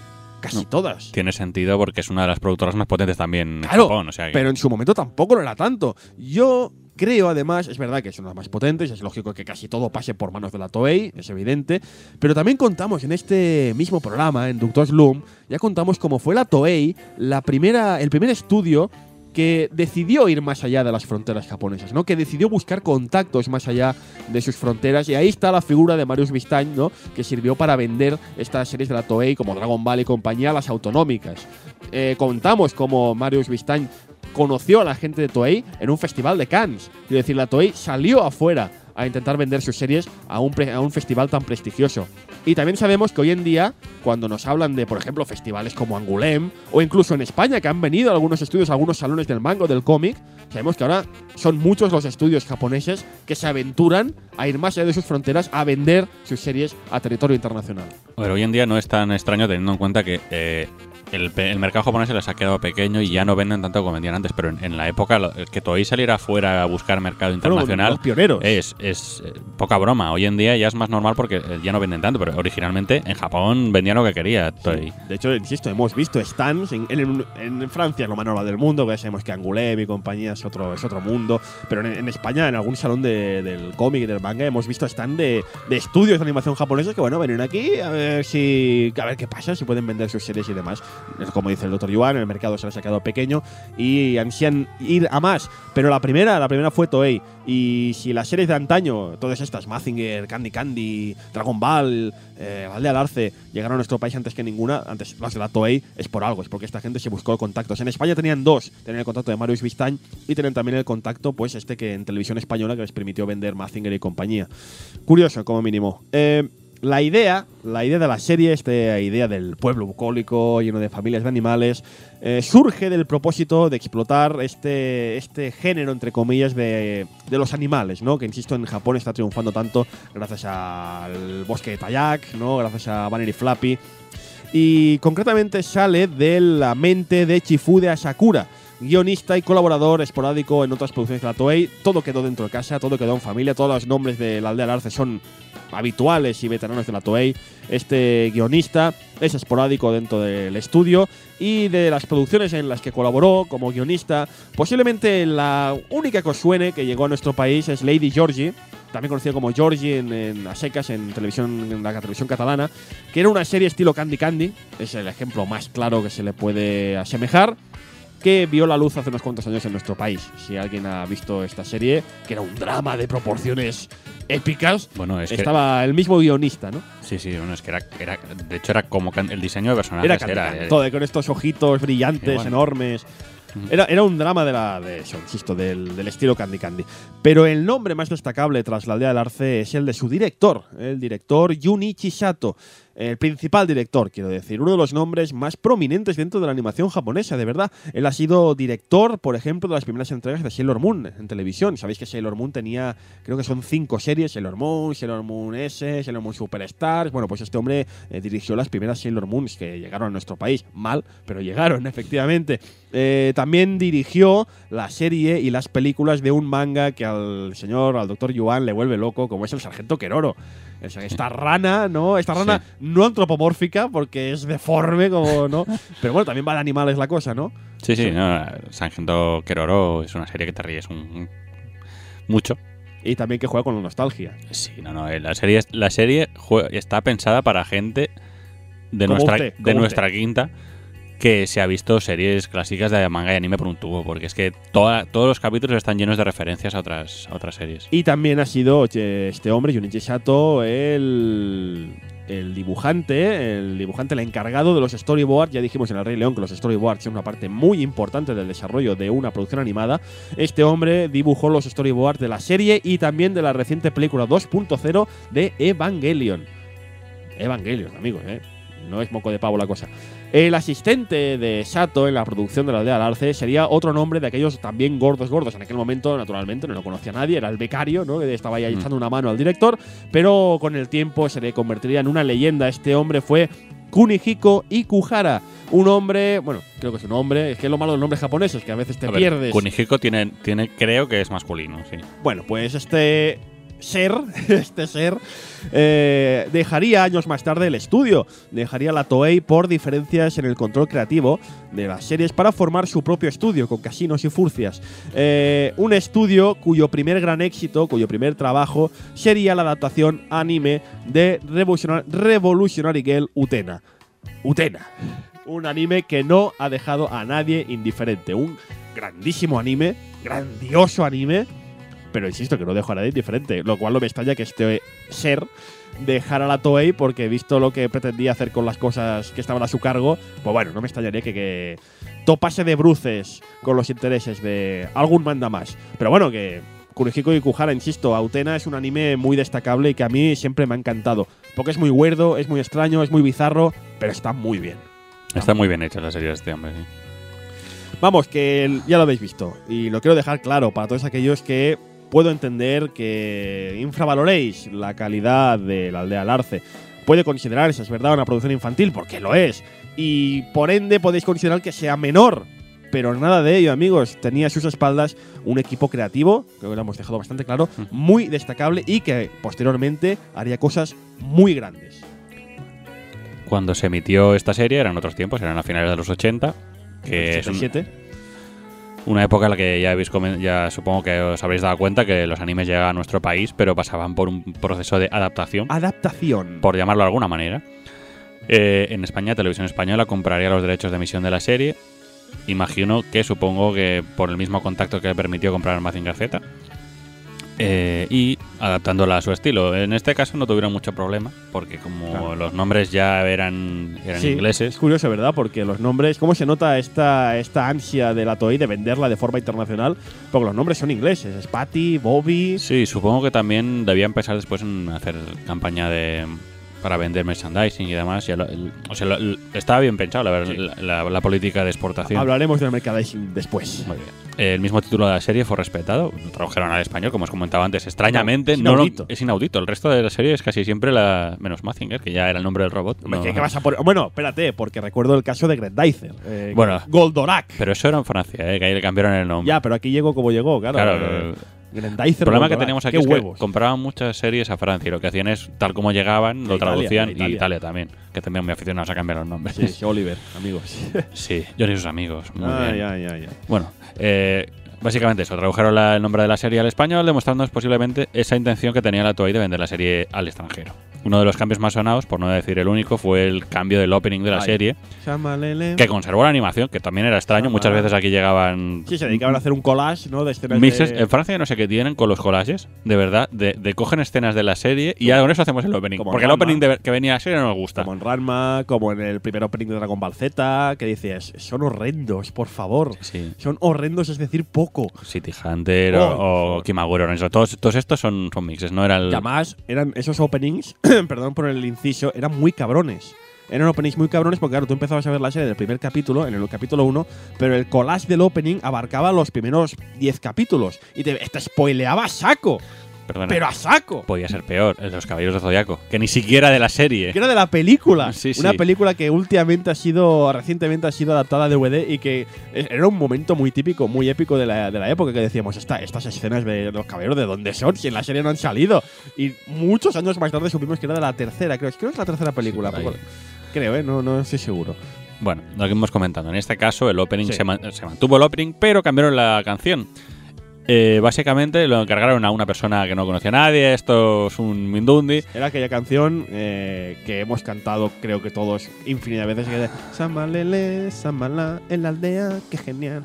Era No. una canción muy, muy, Estaba, muy, grande, está muy bien. Básicamente, era, era coña, se lo encargaron a Emilio Aragón. A Emilio Aragón. Emilio Aragón, Eh, eh, a que mí ya había. de la sexta, al, al jefe de la sexta. Sí, que entonces no era jefe de la sexta. No, entonces era, eran, bueno, era un chavalín, ¿no? Sí, había demostrado ya por entonces cierto talento musical. Lo demostraría años más tarde con Cuidado con Paloma, que manchó que de goma. y, el rato- y eh, Susanita tiene un y ratón. Susanita tiene un ratón. No, a ver, oye, que el, el hombre ese no cantaba mal, era No, canciones infantiles. y Emilio está- Aragón, podemos reírnos mucho de él, pero ha sido un hombre muy polifacético. Que No, no, estuvo oye. de presentador en los 90 con el Sí, VIP, sí. el VIP Noche, VIP No, Cristal, o sea que- VIP Naranja escribe fino. Eh, eh, como músico, como de todo, y ahora como empresario. Sí, sí. A ver, la- recordemos que Miguel Aragón es hijo de Miliki, con lo cual eh, ya tenía experiencia en el tema. Bueno, en era el de una tema, familia de, la troupe, de la troupe de Bueno, pero me refiero que el tema artístico, el tema de actuar y demás, ya le venía de, de familia. Hemos de comprender lo que, claro, ahora Miliki siguen siendo cosas de. Incluye inclusive un juego de Play 2 de, de, de Miliki. Quiero decir, poca coña, pero hemos de comprender que Miliki en aquella época, sobre todo en los 70, ¿no? En los 70, es una verdadera institución en España. Quiero decir, se asocia rápidamente la idea de programa infantil a Miliki, porque son los payasos de la tele. Correcto, los sí, sí. payasos de la tele. El- que recordemos que por la época había televisión española. Cuando estaba Miliki solo había televisión española, con lo cual era el referente. Era si estabas, si eras un chaval en aquella época, o veías a Miliki o no veías a nada. Y claro, pues la troupe de Miliki se hizo súper importante, súper famosa en televisión española. Y supongo que Miliki quería que sus hijos pues siguieran su, su ejemplo, ¿no? Correcto. Y uno de ellos era Emilio Aragón. Emilio Aragón compuso la famosa canción interpretada por Monano y su banda. Monano y su banda. eh, que no hemos encontrado más información, aparte de que dicen que está Rita Yasema, que es la hermana de Emilio Aragón, hija de Miliki. Rita Irasema. Sí. Yo recuerdo aquella, aquellos programas de. Creo que eran Telecinco, ¿no? Que eran programas de tarde que salían Rita Irasema presentándolos. Muy míticos. Eh, es un tema musical que supongo que en la entradilla del programa pondremos un enlace Sí, para que podáis sí, ver sí. el, el vídeo, que está muy bien. A ver, Samalel es Samalán. Que siempre digo, mira, como el de sexto sentido. que eh, realmente a- supongo que porque crecimos con él a nosotros nos suena mejor este que no el original japonés por una vez en la vida Yo, sinceramente, le digo que a mí me gusta más. Vale, que es verdad que crecimos con él y tal, pero yo creo que es mejor. Y yo creo que es mejor el nuestro. Lo digo muy en serio, ¿eh? Es verdad que siempre hay que respetar el original, que estuvo feo, al margen de que el opening sea muy chulo. Estuvo feo cambiarlo en un opening cantado por alguna persona en Japón que tenía su corazoncito. Estuvo feo, pero las cosas como son. El No. nuestro era mejor. el tema de los openings también eh, bueno vamos a comentar que el resto de la banda sonora sí que lo, lo dejaron Sí, tal sí. cual eso sí que está nos ha tocado eh, obra de Akiko Kosaka que esta creo que sí que es mujer Sí, tiene nombre.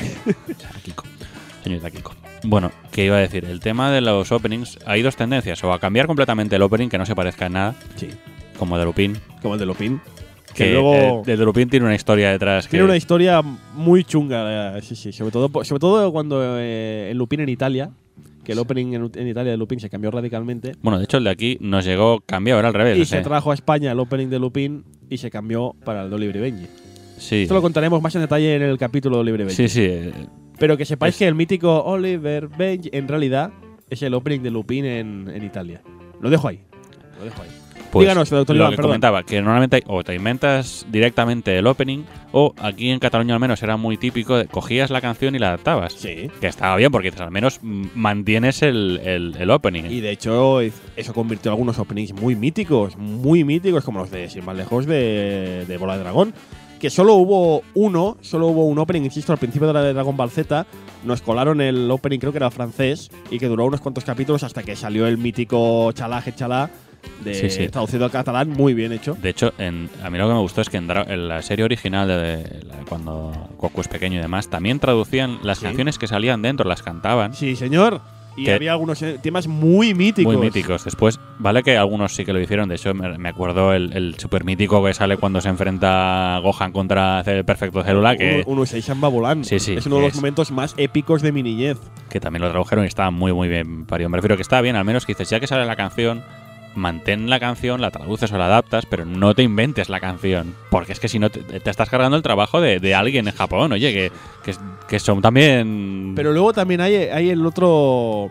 Hay eh, el otro lado de la moneda, doctor Joan, porque yo me acuerdo, por ejemplo, me acuerdo que aquí en eh, los últimos años, con el 3XL, que es este, a veces lo hemos comentado también aquí, que en Cataluña es un poco el canal, ¿no? Para chavales, donde ponen mucho anime, muchísimo anime.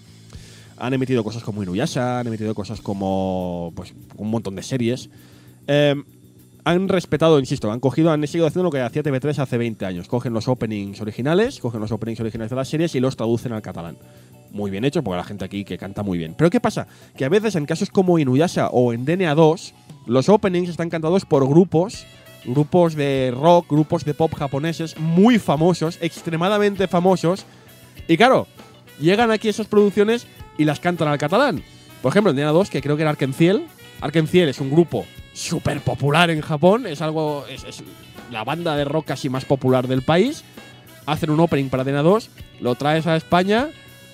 Y, creo, que, creo, que el de, creo que el de Arkenciel lo respetaron, pero en, en, en Inuyasha que había también openings cantados por gente muy famosa en Japón? No. Entonces, claro, decías, esto es como si hicieras un opening, hicieras una serie en España que la cantase, yo qué sé, eh, que ahora demostraré mis nulos conocimientos musicales. Haces, uno, haces una serie en América y la canta, yo qué sé, Madonna. ¿Vale? La canta Madonna y dices, coño, un opening cantado por Madonna, mola que te cagas. Y la llevas a Japón y un japonesito canta encima del opening de Madonna. Claro, eso dices, cuidado, es un poco peleagudo. ¿Sabes que hay un opening de anime cantado por Oasis? Por, por Oasis. Sí. Eh, eh, eh, Y por las tatú también, ¿no? Que había un no, no, no, el, el de, de las tatú. ¿Sabes el Eden of the East? Es verdad. Eden of the East, el Es opening está cantado por Oasis. Es verdad, pues si lo trajeran a Cataluña, lo doblarían encima de Oasis. Es verdad, yo me acuerdo cuando vi esta serie que me la Bueno, bajé que lo cantan en inglés, que a lo mejor sí, lo dejan, claro. pero. Me la bajé de internet y dije, esta voz me suena un montón. y Sí, era Oasis, es verdad. No sé, es cur- lo del mundo de los openings es, es fascinante, porque aquí cada uno hacía lo que le daba la gana o lo cambiaba del todo. Lo curioso del caso de la aldea del Arce es un caso muy curioso porque, insisto, dejan la animación, Ujú. dejan la animación de este opening y se inventan la canción. Que lo normal era o lo cambiabas todo o no cambiabas nada. Sí, sí. En este caso es extraño porque dejaron animación y, y cambiaron. Y lo la mejor del caso es que, claro, el opening, el opening original, la animación del opening original está pensada para que concuerde, para que encaje con el opening original, que es un opening compuesto por, supongo, por Akiko Kosaka. Pero el Samanera Samana también encaja bien. O sea, también lo, lo hicieron. también Sí. lo hicieron muy bien. Perdón.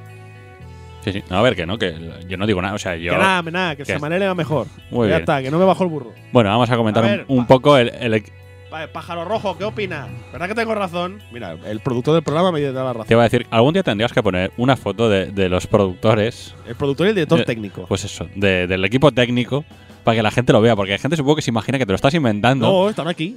Están aquí Y mirando. no, no, es verdad, están aquí mirándonos con cara de cabreo. Me dice que sí, que tiene razón. Bueno, eh, sigamos con el tema que íbamos tocando. Doblaje. El doblaje. El equipo de doblaje de la serie aquí en España contó con las voces habituales de la época para este tipo de producciones. Voces algunas de las cuales muy recordadas para todos aquellos que mm, veíamos y devorábamos las series. Posiblemente la voz que más reconozcáis será la de Rafael Alonso, que es la que ponía la voz al oso Bobby. Eh, Alonso fue la voz de Ralph Macchio en todas las entregas de Karate Kid. Sí, y se nota, ¿eh? Cuando dice, este, este oso habla como Karate Kid. ¿Por qué? Pues porque es él. Eh, Porque es él. Eh, es uno de los veteranos de la historia del doblaje aquí en España. Ha participado en cientos de producciones. Eh, pero las series de dibujos es donde realmente es más reconocido. Fue Sonic en Sonic X. Ay, Dios mío. Es, Sonic en Sonic X. Eh, bueno, el gallo de los trotamúsicos, mejor. Eh, ¿Qué pasa con el gallo? Rafael en Supergol, no lo dudes si tira. Hablaremos de Rafael en breve, amigos, en, Sí. en el especial de Libre Benji. Fue Bombo en Fraggle Rock. O uno de los chungos en Érase la Bella Vida. Creo que Eh, el gordo. Ah. ¿Se acuerda que había el gordo y el delgado? Que eran los Sí, chungos sí. de Erase una vez. Creo que era el gordo. el, el gordo enorme El gordo enorme. y el, el, el delgado narizón. Tenía una napia el hombre. Bueno, en fin, también ha puesto voz en videojuegos. Es la voz de Jack en Jack and Dexter y Sí, sí. En, salió en el Battlefield 3. Sí, que estuve mirando su ficha de doblaje y veo Battlefield 3 y yo, joder, este tío. No, pues sigue no trabajando en el. Bueno, oye. 30 años trabajando ahí al servicio del doblaje. La voz de la señorita Patty. La, la, la, la histriónica y chillona voz de Patty, dilo Sí. bien, ¿por qué? Que habla así, habla con una voz así de ¡Señor Conejo! ¡Señor Conejo! Joder, Patty. qué no nos ayuda? Es que habla así. Es, o sea, llega un punto que dices, por favor, esta, esta mujer no habla normal. No, que- no, no, no, no. bueno, esta señora es Ángela es Ángela eh, Ángela González. Ángela González. Ángela González, otra habitual de las series para chavales. Fue la voz de Alfred J. Quack, de Flappy en Banner y Flappy y de Nuka en el bosque de Tayan. Siempre haciendo es- animales. bueno, pero sí que también son personajes importantes en las series estas. Claro. A Lobo Gretel le puso la voz más de un actor. El más popular seguramente sea Manuel Peiró, que para los que crecimos en aquella época tenía la voz de Rigodón en La Vuelta al Mundo en 80 días o Dogos en D'Artagnan y los Tres Mosqueperros, aparte de Asterix en varias películas en España, con lo cual son gente conocidilla. Todos estos quedan familia. Sí. Y muchos más dobladores, de los que naturalmente, pues claro, como había centenares, bueno, centenares no, pero decenas y decenas de personajes de- en la aldea del Arce, pues había muchísimos más. Pero no tenemos tiempo para dedicarles un saludo a todos ellos. En todo caso, un doblaje muy, muy bien hecho. Un La verdad es que sí, muy eh. bueno. Otra cosa no, aquí en España, pero tenemos buen, buenos estudios de doblaje y buena calidad. Hay una gran tradición y eso es algo que me gusta mucho. Y yo conozco, conozco a gente que es muy aficionada al mundo del doblaje, que incluso se han dedicado como aficionados al mundo, incluso algunos como profesionales, hay una gran tradición de doblaje en España y es algo que celebro porque realmente eh, es verdad que el mundo del doblaje japonés es otra historia, es otro mundo, son los dobladores japoneses son estrellas, son estrellas mediáticas, aquí no tenemos eso, pero sí que es verdad que, es, magnífico el nivel de doblaje en España. Y a este respecto, ya que hablamos de doblaje, eh, sobre todo para los catalanes lo digo, eh, vi hace poco un vídeo que me emocionó, me emocionó muchísimo, lo pondré en el Twitter de nuestra infancia, un vídeo que me emocionó muchísimo con todos los dobladores de Dragon Ball, de Bola Drag en Cataluña, todos los dobladores que habían fallecido. Y, empiezas a ver la cantidad de au- autores y actores súper famosos que habían dedicado parte de su vida al doblaje. Y, lo bien y, lo cómo crecimos con ellos, ¿no? Cómo crecimos con esas voces que han quedado para siempre asociadas a ese personaje, ¿no? Y es algo magnífico. Y también me gustó mucho, otro paréntesis brutal, lo siento, pero tengo que comentarlo hablando del doblaje. Cuando se hizo el doblaje de. Hablamos otra vez de Dragon Ball. Para que os hagáis una idea, si metemos Dragon Ball en la de la Arce, imagínate cómo será cuando hablemos de Dragon Ball en total. En Dragon Ball, claro, se hizo el doblaje en su día como se hizo. Pues en plan, había voces que respetaban el original, pero hay voces que no. Una de las voces que no respetaban para nada el original era la voz del, del duende tortuga, del maestro Muten Rossi. Y es muy curioso porque este actor, el actor que interpretaba a Muten Rossi en catalán, que hizo una voz, una voz muy magnífica, una voz épica, murió. Murió hace algunos años. Entonces, cuando trajeron Dragon Ball Kai, se encontraron con el problema de hacer ¿qué hacemos?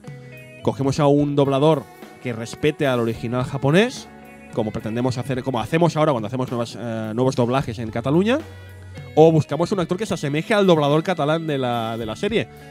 Y la decisión fue muy clara. Un doblador que se pareciera al doblador original catalán. Porque la gente estaba acostumbrada y asociaba ese tipo de voz a ese tal. Si hubieran puesto la voz que se pareciera a la japonesa, aunque hubiera sido más respetuoso, hubiera sido un error. Hubiera sido un error muy chungo. Esa es una de aquellas cosas que me fascinan del mundo del doblaje en España. ¿Sabes que me ha venido ahora una escena con el Mutant Rossi? ¿Cuál? Cuando el, eh, Goku le pregunta a Krillin que, que por qué. Ah, pues porque, porque es calvo. no, porque, no, no, dice, no, es que todos los grandes maestros se rapan, ¿verdad, maestro Rossi? No, es que yo soy calvo, chaval. Escena es buenísima. El, el do- mundo del doblaje en España es un mundo magnífico y en la aldea del Arce no estuvo falto de personajes, insisto, grandes, grandes dobladores, cuyas voces, como hemos visto ya, se repitieron a lo largo de casi todas las series que disfrutamos en nuestra infancia.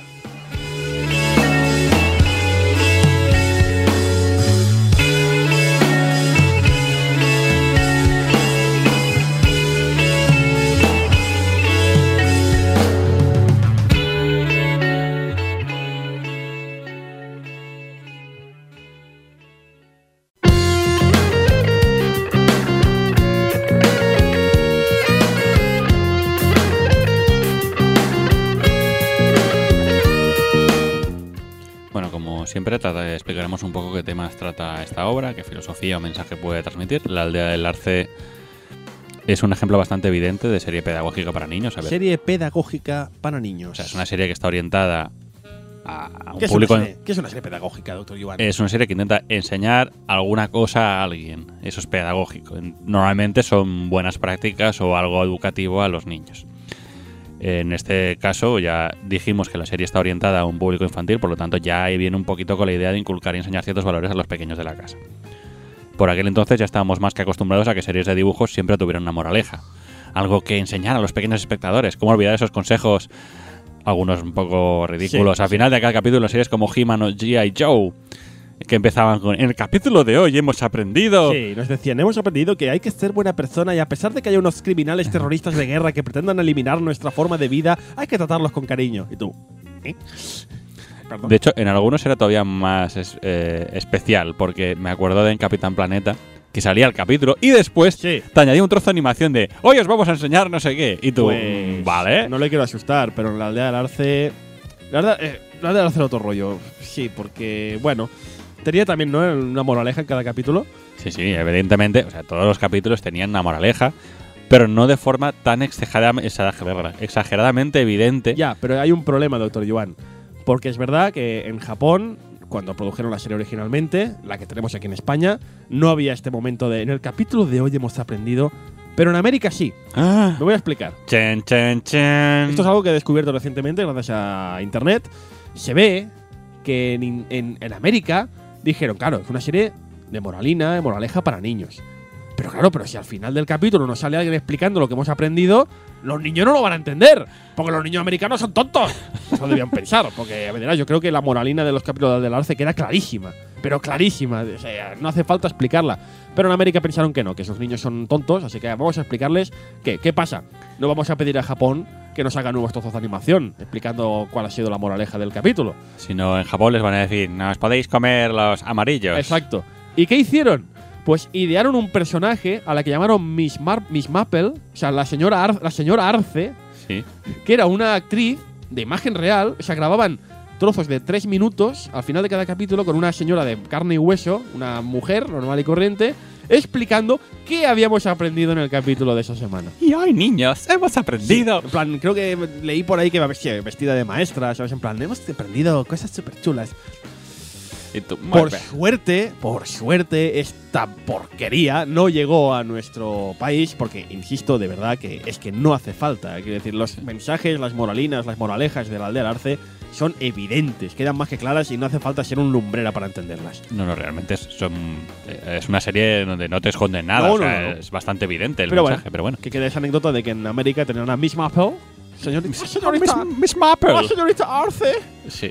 que dice vaya nombre, Muy bien. que nos explicaba al final de cada capítulo Eh, qué habíamos aprendido esa Muy- semana. Muy bien. Eh, como comentábamos, esta serie estaba orientada a un público internacional, que quizás os parece una tontería, pero la cultura japonesa es distinta a la nuestra. Es Entonces, muy distinta. Hay series que están orientadas específicamente al, al público japonés que mm, ahí tienen cosas que no estamos acostumbrados. Yo he visto series pedagógicas japonesas.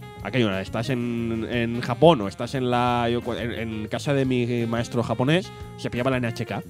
Y claro, la NHK pues ponían a esa hora, ponían pues las series para niños y yo te aseguro que la serie pedagógica para niños japonés no tiene nada que ver. Porque los mensajes y las moralinas que lanza esta serie, esta serie japonesa pedagógica, son para la sociedad japonesa. Y de verdad es que la sociedad japonesa, la sociedad occidental no tiene nada que ver. Es otro mundo.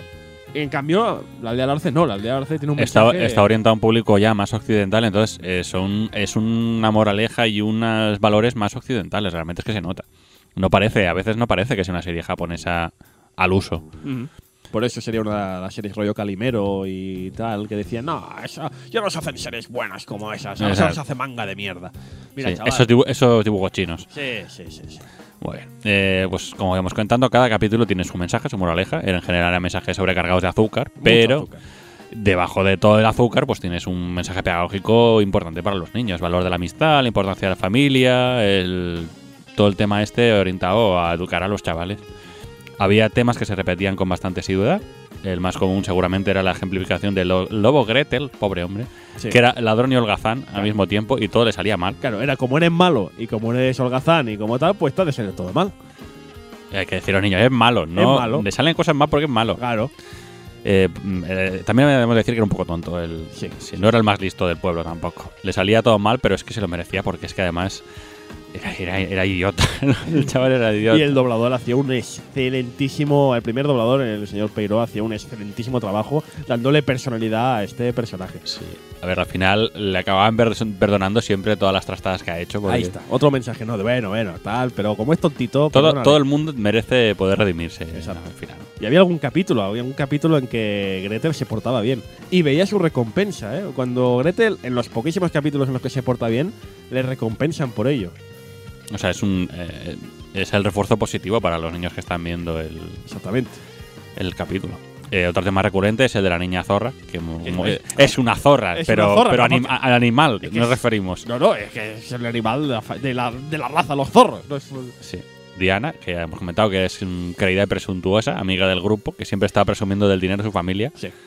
Que hay que decir, la familia eh, no tiene ninguna culpa, porque No, claro. o sea, ellos han ganado la pasta trabajando, pero la niña es como un poco. Es ese típico personaje, ¿no? Ese típico Sí, personaje sí. cuando sale siempre riendo. "Jo, jo, jo, tengo mucho dinero. jo, jo, jo". A ver, es, es un arquetipo en el anime japonés que supongo que ya lo habréis Sí. visto. Sí, sí.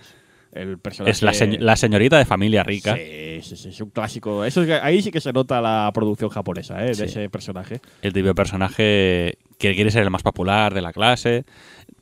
Decir que, lógicamente, en esta serie que tiene mucha moralina, no lo conseguía, sino que realmente Claro. le salía todo al revés. Claro. Cuando, pero eh, cuando se portaba mal. Claro, es lo que, lo que decimos, el refuerzo positivo. Si se porta bien y está con el resto del grupo y viene tal, les- le funciona. Pero si va en plan de creída que se cree más que nadie, fas, falla. Había otros casos mm, de personajes en capítulos puntuales, pues típico. Personaje creído, intolerante o que se llevaba mal Sí. con el resto de la gente. Por o ejemplo, hay un capítulo que, como comentaba, la- el policía, este Bulldog, eh, uno de sus hijos, vuelve al pueblo, ha estado en la, ha estado en la Academia de Policía de la gran ciudad y ahí ha ganado una medalla, una medalla al mérito súper importante y el tío va muy de presumido diciendo soy el mejor, soy el más chulo, aquí en este pueblo, este pueblo sois unos mierdas, aquí nunca pasa nada, si no has pillado a Gretel papá es porque eres un inútil, no sé qué, va muy, muy, de, muy de creído, muy de presumido. Pero avanza la acción, avanza la serie y le dan una lección una- de humildad, ¿no? Una lección de humildad que, chaval, bájate los humos porque no, las cosas no son tan fáciles y no hay que ir con estos aires por la vida. Otro mensaje más de, de positivismo, como dice usted. Sí, sí, a ver, que son, quieras que no, está orientada a niños también es un poco de inculcar valores pedagógicos, que hemos dicho al principio. Eh, y realmente es. con- yo creo que lo hacían con todos los personajes. Siempre había Sí. alguna escena en plan de, a ver, que hay que respetar a los mayores, que Sí. las cosas son así por cierto motivo, realmente, Sí. aunque no lo sepáis normalmente, hay algo detrás. Hay otros capítulos, pues, por ejemplo, en que un niño de la, de la- un amigo del colegio, pues tenía. Ah, estaba emperrado, por ejemplo, hay un capítulo en que una niña no- de una familia no, no quiere nadar porque tiene miedo a nadar. Tiene muchísimo miedo a nadar y está emperrada y sabotea incluso los intentos de su familia de que aprenda a nadar, que coño sea algo importante.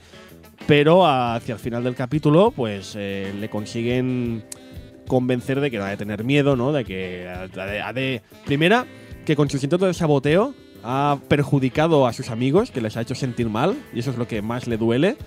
Y que, oye, que hay que hacer un esfuerzo y que hay que tener valentía y no dejarse, pues eso, eh, amedrentar por estas tonterías, ¿no? De que una vez tuve un percance en el agua y tengo miedo a nadar. Pues no. Entonces había el, do- el doble mensaje, ¿no? Haz las, Sí, cosas, haz las cosas para que no para que tus amigos sean felices y, también haz las cosas para sentirte bien ti- contigo mismo. Bueno, superar el- el- la adversidad y enfrentarse a los temores. También es una cosa muy japonesa, el tema del grupo, el- Sí. la mentalidad del grupo, de, del bien, el Mm. bien del, grupo. era, estos eran unos mensajes muy, muy típicos. De hecho, no son unos mensajes nuevos, son los mensajes que muchas series pedagógicas transmiten de una forma u otra. Pero la aldea del Arce yo creo que tenía algo que pocas otras series pedagógicas tienen. ¿Qué pasa? La aldea del Arce tenía muchas familias, tenía diferentes familias, la familia conejo, la familia gato, la familia oso, lo hemos visto ya. Eh, y aunque en apariencia la aldea del Arce es un pueblo bucólico, la realidad del mundo adulto, al que se podía encontrar cualquiera de los chavales que vieran la serie, estaba allí. Porque había familias, había familias muy características del mundo adulto, ¿eh? con las que, insisto, con que cualquier niño podía sentirse identificado. Por ejemplo, había familias cuyos padres pues estaban todo el día discutiendo. Esos típicos padres todo el día enfadados, discutiendo, y el pobre niño en medio, pues diciendo, ¿qué hago? Estoy aquí en medio sintiendo, sintiéndose fatal. Otras familias en que los progenitores estaban tan ocupados con su trabajo que no tenían tiempo que dedicar a sus hijos. Y los hijos lo único que hacían era pues eh, pedir atención, ¿sabes? Incluso haciendo trastadas para ganar atención había también pues alguna alguna familia que sobreprotegía al hijo, no permitiéndole casi ni salir de casa. Dice, no, tú no puedes salir a jugar porque no vayas a hacerte daño. Esto también es un ejemplo clarísimo, ¿no? Como la familia Perro, por ejemplo, que además de esto, también estaba obsesionada en que el hijo siguiera la carrera profesional de la familia, que era la carrera de la medicina, pese a que el chaval no le hacía gracia, él no quería ser médico, él quiere dedicarse a otras cosas. ¿Qué quiero decir? Que son situaciones muy comunes de la vida diaria y que podemos ver en cualquier salida de un colegio. Tú vete a una salida de un colegio y verás la madre sobreprotectora, los padres que están riñendo, eh, la madre que espera que su hijo sea estudioso, que saque cantidad de buenas notas y que está al pobre chaval martirizándole la vida. Pues todo esto lo podíamos ver en la del Arce y muchos niños que veían esta serie podían sentirse identificados con alguna de las tramas de cada capítulo. Y estos niños, la serie les mandaba un clarísimo mensaje de valentía. Porque ese es el principal valor que creo transmitía la aldea del Arce, la valentía. Siempre, es verdad, desde el respeto a los mayores. Siempre desde el respeto a los De hecho, en, en la aldea del Arce le llaman señora a casi todo el mundo, los niños. Pero la serie transmitía a los niños que no tenían por qué quedarse de brazos cruzados si sucedía algo. Algo a, a su alrededor que consideraban injusto. Veíamos en la aldea del Arce muchas veces situaciones en que el niño lo estaba pasando mal, pues por eso, porque sus padres riñen, sus padres discuten, porque no le hacen caso, porque están muy ocupados, porque están sobreprotegiéndole. Y en ese momento siempre llegaban Patty y Bobby y siempre les decían eso, dicen, no, si tú crees que... No lo decían eh, con estas palabras, evidentemente, pero les ayudaban a decir, no, o sea, si tú crees que no te hacen caso, pues lucha para que te hagan caso. Si están riñendo, pues haz algo que les haga felices para que no discutan más. Entonces eran pequeños como, como una ayuda, ¿no? Para estos chavales que se estaban en esta situación, pues encontrarse en un, un- un apoyo, ¿no? La, la del Arce invitaba al espectador a dejarse huir, a no callarse y a luchar por aquello que considerase importante, no solo en la familia, también en los amigos. Si había algún amigo que tenía algún problema, había que ayudarle. No podíamos dejarle ahí que se fuera, no, había que ir a ayudarle y a escucharle y ayudarlo.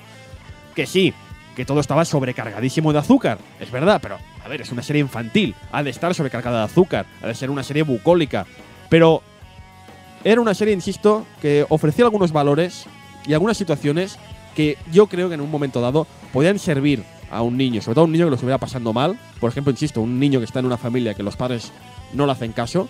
Pues oye, la aldea Arce le demostraba que no estaba solo, que había más casos como el suyo y que podía hacer cosas para intentar solucionar la situación, ¿no? Y eso creo que es un valor, un valor muy importante que no creo que tantas otras series pedagógicas, ni siquiera en la actualidad, transmitan. No es una serie, desde luego, en que un adulto pueda encontrar otras lecturas, lo hemos comentado al principio del programa. No es una serie en que un adulto pueda encontrar otra forma de ver la, acción.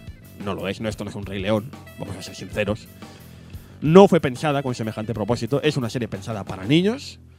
Pero aún así, yo he de confesar que ahora, tras volver a ver algunos capítulos, he de decir que, además de todo lo que hemos comentado hasta ahora, creo que contagia al espectador de cierta alegría de vivir. Entonces, todo es muy bucólico, todo es muy hermoso, todo es muy bonito. Todo es en plan de, pues oye, es el, el bosque, vámonos al bosque a jugar, vamos a disfrutar, vamos a reír. Incluso con los adultos. Los adultos también, cuando ves a algún adulto que está muy, muy emperrado con un problema, que no consigue encontrar la solución, vienen los niños y se lo llevan a jugar al parque.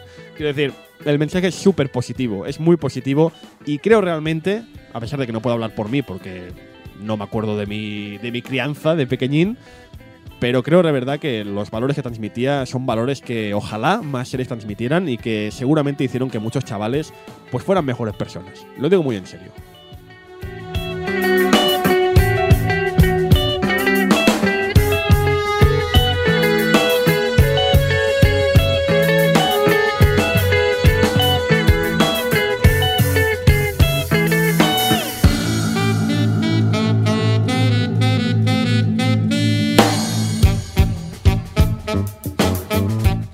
Años 80, doctor Yuan, años 80 y una época en que gracias principalmente al fenómeno de Star Wars, el merchandising ya es una realidad. Hay merchandising hasta en la sopa, merchandising de todo. Es curioso, ¿verdad? Hacernos nos cuesta, a mí me cuesta mucho imaginar una época en que no existía el merchandising, pero fue Star Wars, ¿no? La primera que hizo que esto fuera una Lo convirtió en un negocio, realmente. un negocio, pero no era habitual, ¿no? Más allá, en cambio, nosotros somos la generación del merchandising, ¿no? La generación que si nos gustaba algo, pues nos íbamos a la tienda a comprar, a comprar los productos relacionados. Las series de la tele del éxito, eh, perdón, las series de la tele de, de éxito no tardaron en aprovechar el tirón para también vender a los críos todo tipo de productos relacionados, que por aquel entonces eran más piratas que barba negra, amigos, porque el merchandising de los años 80, otra cosa no, pero era más piratón. Y dices, esto no es original. Y precisamente, como sabéis, vamos a dedicar, ya lo he dicho otras veces, pero vamos a dedicar de aquí unos programas, un especial a Oliver y Benji. He recordado, doctor Joan, no sé si se acordará, aquellos reglamentos, unos re- eh, reglamentos y manuales de, entreno de Oliver y Benji. ¿No, no se acuerda? No, no. Que eran una serie de libros, de libros de nada, de unos de, quin- de 50, 60 páginas. Que eran seis, creo que eran seis, que había el reglamento del fútbol, consejos de entrenamiento, el equipo. Y dentro era, pues es un manual de fútbol con dibujos de Oliver y Benji. yo no me creo, yo no me creo que eso sea original. Eso es más, eso es una piratería. O sea, un pavo hizo un manual de fútbol, dibujó él encima muy malamente, muy malamente, dibujó encima cuatro garabatos que se asemejaran remotamente a Oliver y Benji y dice, venga, pa, véndelo y a ganar pasta. Taylor de los 80, doctor Iván. El producto de merchandising era, era aberrante y encima pirata. Es lo que me jode, que esas mismas compañías que en los 80 nos vendían cosas piratas son ahora las que nos llaman piratas a nosotros. Eso es lo que me jode de verdad. Pero bueno, ya se sabe que son cómo van las cosas. En aquel momento, en aquel momento histórico, eh, los chavales de la casa estamos divididos en dos vertientes, doctor Joan. Están los mayores, que quieren un Mazinger Z de tamaño real. Bueno, tamaño real. Como usted, ¿no? El, el mítico Mazinger aquel que, que hacía un metro de alto, ¿no? Más o menos. Era Sí. Mazinger que todos querían. Sí, sí. Hombre, es que a mí realmente yo mm, a mí Usted me más pilló, a mí mayor. me Usted- pilló Mazinger. Usted o sea, más mayor. Tema- Yo era de yo, yo que un roboto como ese. Los chavales estaban divididos en dos. Los mayores querían el Mazinger Z, como mi hermana. Mi hermana también quería el Mazinger Z. Mi hermana mayor, evidentemente. Y los peques, como yo, queríamos los muñecos de la aldea del Arce. Porque, bueno, porque era lo que no es. Yo no, que sí, que sí. oye, que sí. Mazinger a mí en aquel momento no me llamaba como me llamaba la aldea del Arce. Entonces estamos divididos, ¿no? Mi hermana estaba ahí, puño fuera, pillo, pillo. Y usted también, ¿no? Ahí, ¡guau! ¡Rayo sí. fotónico! Y nosotros queríamos conejitos y ositos, que es más mono, ¿no? Es menos violento. Em, ¿Qué pasa? Las jugueterías de, de nuestro país, muy listos ellos, vendían merchandising de la de Alarce, vendían estas familias de muñequitos, de osos, conejos y demás. Aprovecharon el éxito de la serie y lo anunciaron a todas horas en la televisión cuando acababa el capítulo. ¡Hey amigos, ya podéis ir a la tienda a comprar vuestra familia de conejos! ¡Guau, guau! Y se empezaron a vender, insisto, en las jugueterías, unas figuritas de nada, de unos 10 centímetros, más o menos, que emulaban a estas familias diferentes de la aldea Alarce. Un servidor recuerda de verdad con muchísimo cariño estos juguetes, porque mis padres, mis padres precisamente me recompensaban con un miembro de la familia de los osos, porque Bobby era mi favorito. Cada vez que me portaba bien, llevaba varios días portándome bien, me regalaban un oso. ¿Sabes? Un día, pues, ah, te has portado bien, te regalo la mamá osa. Te has portado bien, te regalo el niño oso.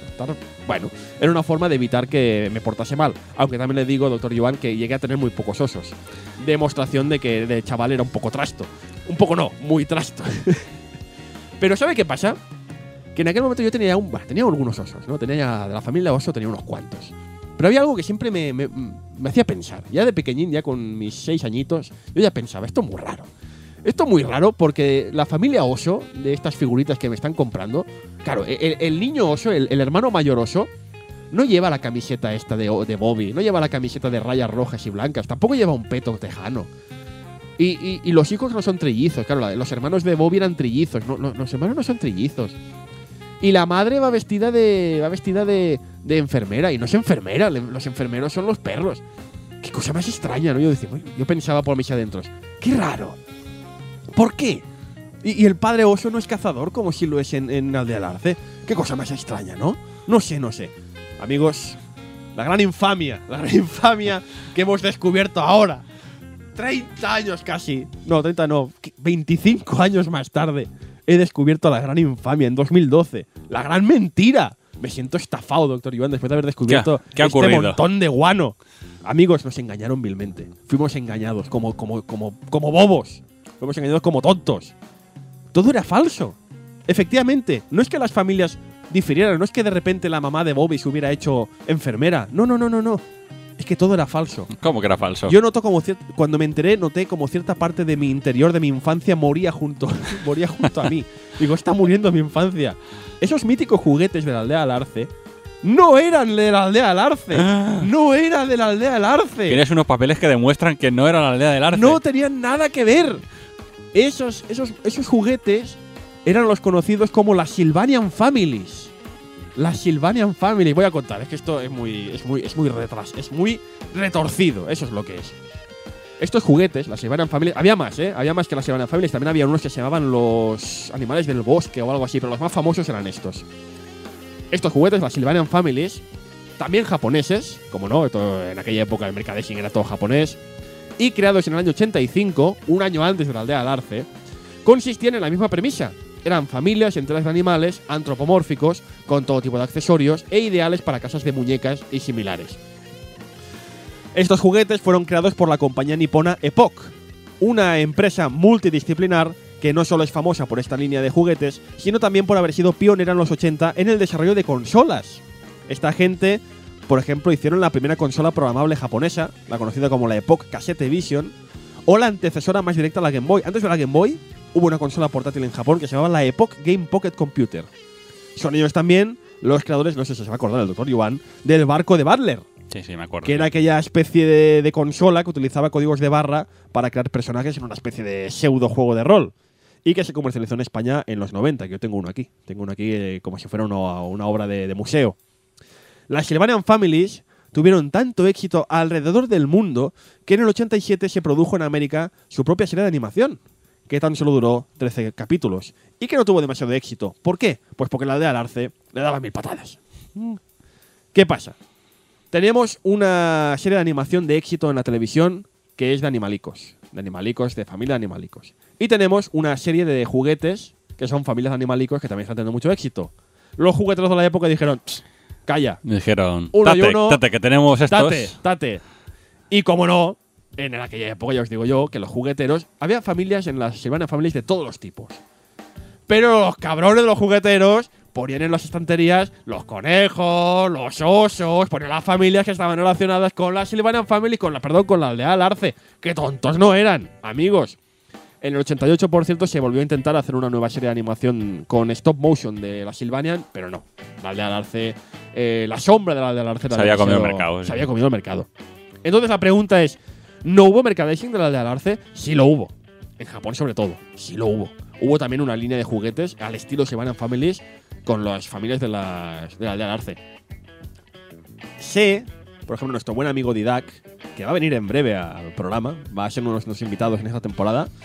Eh, mi amigo Didac eh, me comentó que él tuvo un juguete de, de Patty y me lo enseñó, está, me lo enseñó por Facebook una foto de este juguete. O sea que sí que llegó merchandising a, España y posiblemente el merchandising oficial puede que llegase. En mi juguetería no, ya lo digo, en mi juguetería solo había este merchandising de las Sylvanian Families. Pero ¿qué pasa? ¿No hubo merchandising de la del Arce? Lo hubo. Pero ¿qué pasa? Igual que tenemos una serie de animación de la Sylvanian que no ha triunfado porque hay la de Arce que es mejor, pues los productos de merchandising de la de Arce no triunfaron porque las Sylvanian eran mejores. Tenían más tradición, eran Llevaban ya mejores. un año antes, antes de que saliera la Claro. serie, ya estaban por ahí Claro. circulando. Claro. Curiosa relación, ¿verdad? O sea, mm, entre las dos no podían acabar de triunfar en todos los mercados porque uno era mejor en uno y el otro era mejor en otro. Pero claro, yo quería el pero yo quería Bobby con su camisa de rayas y su peto tejano. Y no pudo ser porque no, mi juguetería no pensaron de comprarlo. Porque ¿para qué? Si esto vende mejor, las llevan en familia son más chulas y más guays. Y lo típico de los padres. Ese típico mensaje que todos. Me niego a creer que ninguno de estos oyentes de niño no haya oído al típico padre diciendo, si es lo mismo.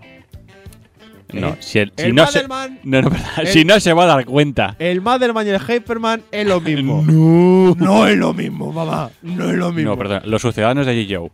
Que no eran G-Joes. ay. Y tú, ¿qué, ¿qué es esto? Qué feos eran los sucedanios de G-Joe. Eran feos Es que no recuerdo qué nombre tenían, pero había unos que eran, eran era algo parecido, pero son mucho más cutres. Amigos oyentes, de verdad, o sea, ¿verdad que sí? O sea, los niños todos, no son tontos. Todos hemos pasado por eso. Ese momento en que los padres dicen, nah, si no se va a enterar, si es lo mismo. Los no. no, perdona, los sucedáneos de He-Man. Oy, oy, oy, oy, Que a cada cual peor. ¡Ay, por favor!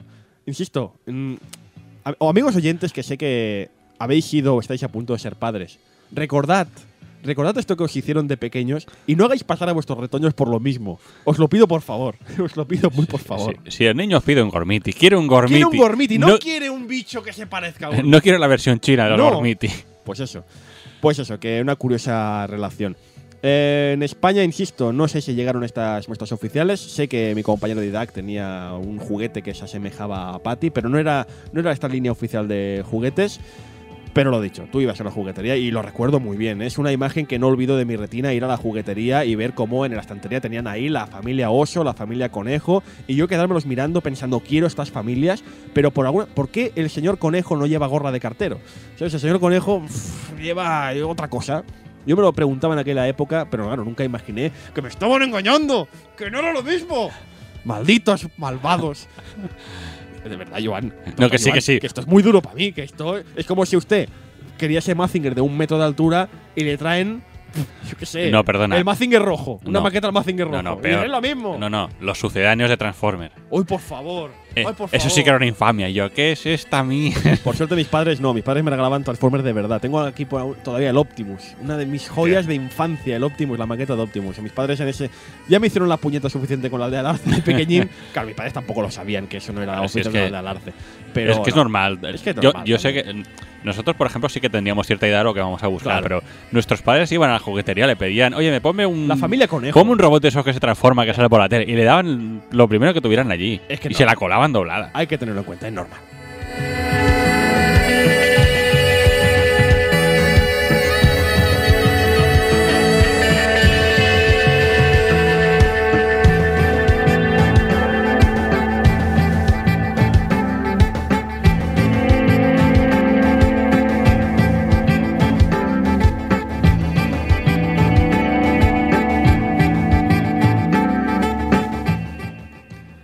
Bueno, veamos cómo ¿Cómo cayó la serie por aquí en, Hombre, en España? a niños como a mí, muy bien. Gracias. Sí, ya, ya te he visto ya. Bueno, la serie... Fuimos engañados. pero- Sí, sí. Os, enga- os engañaron como silvanos con los muñecos estos. Qué mala sonaba eso, engañamos como silvanos. No, a ver, paréntesis, que las Silvanian Families estaban súper bien, ¿eh? Poca coña. No, no, a ver. muy bien. A mí me encantaban, pero claro. sí. He yo- visto alguna imagen y no tiene mala pinta. Yo hubiera eh. preferido a la niña coneja con el collar de perlas en la oreja, claro. Sí. pero no y con el bordado de zanahoria. Y con eh. el borde de zanahoria. Pero bueno, que estaban muy bien también las Silvanian. También lo pasé muy bien de pequeño jugando con los osos. Muy bien. Suena mal eso, ¿verdad? Sí, sí. Bueno, va, sigamos. Bueno, la serie tuvo un éxito bastante notable aquí en España, pues mucha gente se acuerda, como, Como yo. Como- como yo. Y aunque posiblemente no sea recordada eternamente en el imaginario popular como otras series como Heidi o Marco, muchos los de mi quinta y los de quinta de Funs, porque son- nos llevamos tres años, o sea que la diferencia es mínima, la recuerdan con cariño. Realmente la recuerdo con cariño, no me marcó tanto como a Funs, pero realmente es que la edad- serie que está. la edad realmente, hay que decirlo, claro. Es que estos tres años de diferencia en realidad son abismales, por según las producciones de la tele. Sí, a ver, oye, que yo recuerdo haber visto Claro. de ver bastantes capítulos y que lo veía y me gustaba, pero no era una cosa que. A usted le molaba Mazinger, es que no es normal. Claro, Yo ya. no tenía edad para ver Mazinger. Sea, ya me tiraba Mazinger o Harlock o cosas de estas que ya era un- una franja de edad un poquito más. más mayor. Bueno, a mí Harlock también me tiraba mucho, ¿eh? que tengo todavía, conservo, otro paréntesis brutal, conservo todavía muchísimos dibujos del jardín de infancia de la, de la Arcadia. De verdad, ¿eh? sí que sí, sí, me lo han contado ya. O sea, es, Alguna que, vez. es que ves, ves una nave, pero echa un churro, porque claro, con tan pocos años, echa un churro. Y digo, "Oye, esto, de- eh, recogiendo cosas de, de mi niñez que encontré en el desván y encuentro unos dibujos de, una, de un churro en el espacio y digo, esto, esto, pues esto es la Arcadia, tío, esto es la puñetera Arcadia. ¿Qué, qué, qué- cuánta- qué edad tenía cuando dibujé esto? Es aquellas cositas que dices, "Uy", y, y muchos, ¿eh? Era, era algo, estaba obsesionado con dibujar la Arcadia a todas horas. Es que molaba. Ah, Es que molaba mogollón. Pero eso, es- eso sí que es una serie que se puede hacer. eh, la doble lectura para verla de adulto es, Mm. mm, es clarísima. Esa que es una serie Las para series, verla- de, las series de Leiji Matsumoto tienen. es- es tienen una doble serie lectura, que cuando sí. la volví a ver años más tarde dije, joder, qué lectura más profunda tiene esto. y yo tan obsesionado con ella de pequeño. Perdón, Bueno, siga, doctor Iván. Eh, lo que decíamos, que la serie realmente aquí en España triunfó bastante. Eh, el merchandising, aunque no fuera exactamente el de la serie, que eran los, eh, las familias Silvanian estas, Sí. abundó durante bastantes años en las jugueterías. Eh, pero el principal éxito que tuvo eh, para la Toy Animation es que consiguió con, eh, su objetivo de convertirse en un estudio de fama internacional. Claro. Eh, Ellos la, la proyección, vender- la- la proyección fuera de Japón. La de Arce se emitió en un montón de países, Estados Unidos eh, y Reino Unido como Mapletown. En Italia fue Mapletown un nido de simpatía. Un nido de Simpatía. simpatía. Ah. En Holanda era Avonturen in Mapletown. Bon- Bueno. Le he hecho una putada escribiendo esta parte del guion, Sí. ¿no? Porque ahora vienen los, ahora vienen los idiomas chungos. En Finlandia es Seikei la Lumetsa. ¿Cómo? Seikei Lumetsa. En, Madre. Finlandia. En Finlandia. Bien. Lo habré pronunciado fatal, perdónenme, señores finlandeses que me escuchan. Pero vais a tener que pedir muchas en, disculpas. en Suecia, Aventirskogen. En Hungría, Juharfalvi Tortelnek. ¿Cómo? No, Tortenetek. Joder. Juharfalvi Tortenetek. Mira que difícil decirle Mapletown. Ya Sí. está. pues en no. Polonia se llama Obowiecki z Kolonowego Miastecka. Vuelvo a repetir que creo que no he quedado claro en Polonia. Joder. Opo- Obowiecki z Kolonuego Miastecka. Bien. Joder. En francés, Les Petits Malins. Les Petits Malins. ¿Por qué se llama Les Petits Malins? Yo qué sé. Yo qué sé. No, no tiene sentido. Bueno, en China se llama Wuxi de Mapletown. Esta ha sido más fácil. ¿ves? Eh, la habría pronunciado fatal, la parte china. Mapletown es igual. Eh, hemos leído que Televisión Española emitió la serie en catalán. Sí, Yo realmente no recuerdo haberla yo visto tampoco. en catalán. Soy incapaz de recordar la serie en porque catalán. yo es que la recuerdo más en la, la- la emisión en Canal Plus que la de. O sea, sé que la emitieron en televisión española porque he visto la, la versión DVD, de hecho, sale el logo de televisión española. Sí. Yo recuerdo haberla visto en Canal Plus. Pero en catalán no tengo yo memoria de haberla visto. Pero según la Wikipedia sí que fue emitida, ¿no? Y, ¿Y cómo se llaman? La aldea de l'Auró. Molt bé.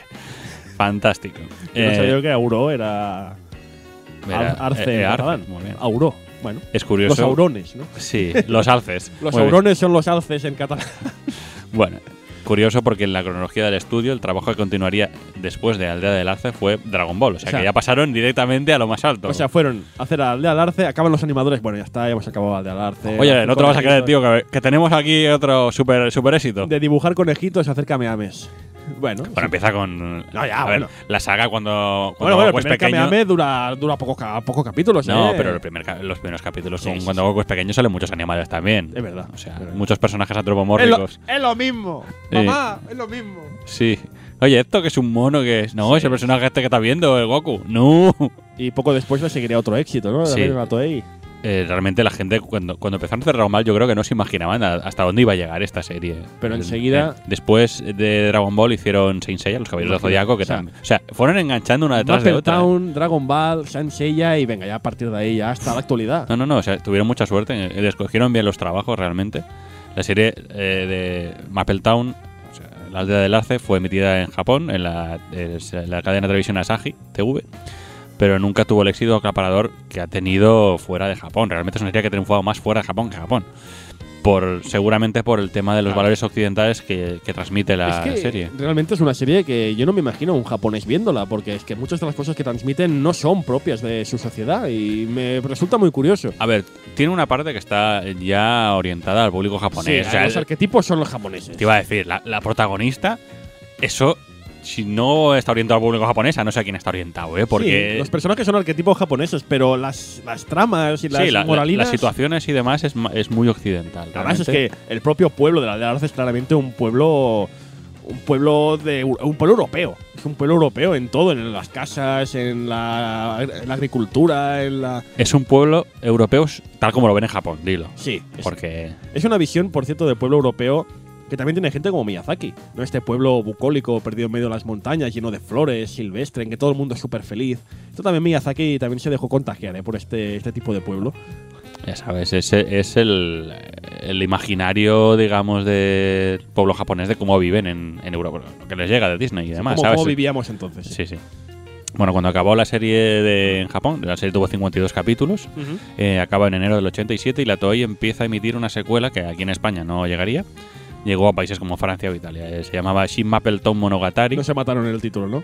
Porque Shin es Eh, la nueva. bueno, se llama. Shin Map, eh, Mapleton Monogatari Palm Town, en el que eh, Patty se mudaba otra vez de pueblo. Esta vez iba al pueblo de la Palmera, Palm Sí, Town, Se iba con su tía, creo. con tu tío y con tu tía. Irás Irás a a Palm Palm Town. Town. Ahí. Todos los personajes y situaciones eran nuevos, pero aparecían personajes clásicos de la aldea del arce haciendo cameos. En Sí. plan de vamos a ver a Patty, ¿qué hace en el pueblo de la Palmera? Que al lado. Nos llevan los monos en tren. Sí, ahí, ahí. Y hubo, o- hubo incluso una pequeña película de animación. Sí. De hecho, creo que por YouTube se puede ver. Sí, está en YouTube, la he intentado ver, pero es que está en japonés a palo seco.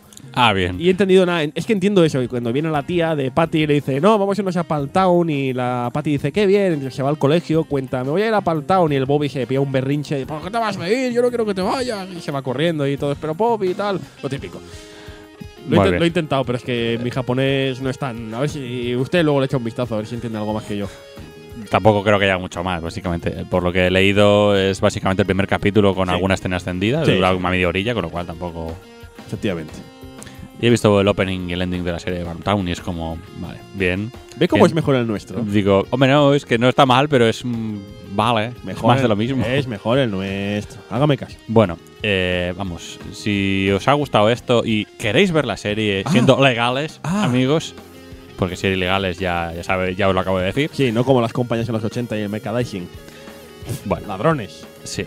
Bueno, básicamente hoy en día aquí en España se puede encontrar un box que recopila los 52 capítulos. O sea que no está mal, las dos temporadas originales a un precio bastante barato. Sí. No, llega, no, no llega a 9 euros, vale 8 euros y pico. Sí, En Amazon.es, sí. Que es donde lo he comprado yo, por ejemplo. Y donde no, no, nos tardó, pero nos llegó. Tiene un poco stock porque es, un, eh, es una edición de cinco discos que sa- la publicó Divisa Home Video en el 2008. o sea Sí. que Ya tiene tranquilamente cuatro años. Solo cuenta con audio en castellano, no, no pidáis más. Sí, y, la, y la imagen se nota que es grabada de, de Del- VHS rastrero que tenían por ahí, pero bueno. eh, Bueno, lo que, lo que, los, los masters que les haya pasado Es que- Televisión Española. es porque que duele, ¿eh? Duele realmente. A ver, al final, al cabo de un rato, ah, no te da igual, pero Sí, sí. duele la calidad de Lo sé, imagen. lo sé, a ¿eh? mí me pasó. Puse el primer capítulo y digo, joder, se ve como si fuera un VHS. Esto sí, es sí, un vídeo. Solo falta es que se oigan, se oigan los cabezales. No, no, pero ese es como de, han metido el AVI, este que hay por internet, y lo han metido en el disco. Pero bueno, es que es normal, yo imagino. Imagínate conseguir.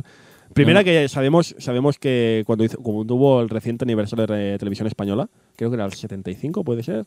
eh, bueno, nos contaron eso, que el almacén donde guardaban todo lo de radio, eh, radio televisión española, ah, es un caos. Ha sido un caos. O sea que se han perdido, se han perdido, ¿eh? Se han perdido producciones de la, de la cadena de no hace muchos años tampoco, bueno, hace 20, 30 años, se han perdido para siempre porque alguien los metió allí y le dio igual. Se han perdido mucho material y el estado en el que se conservaba era deficiente, es decir, poco.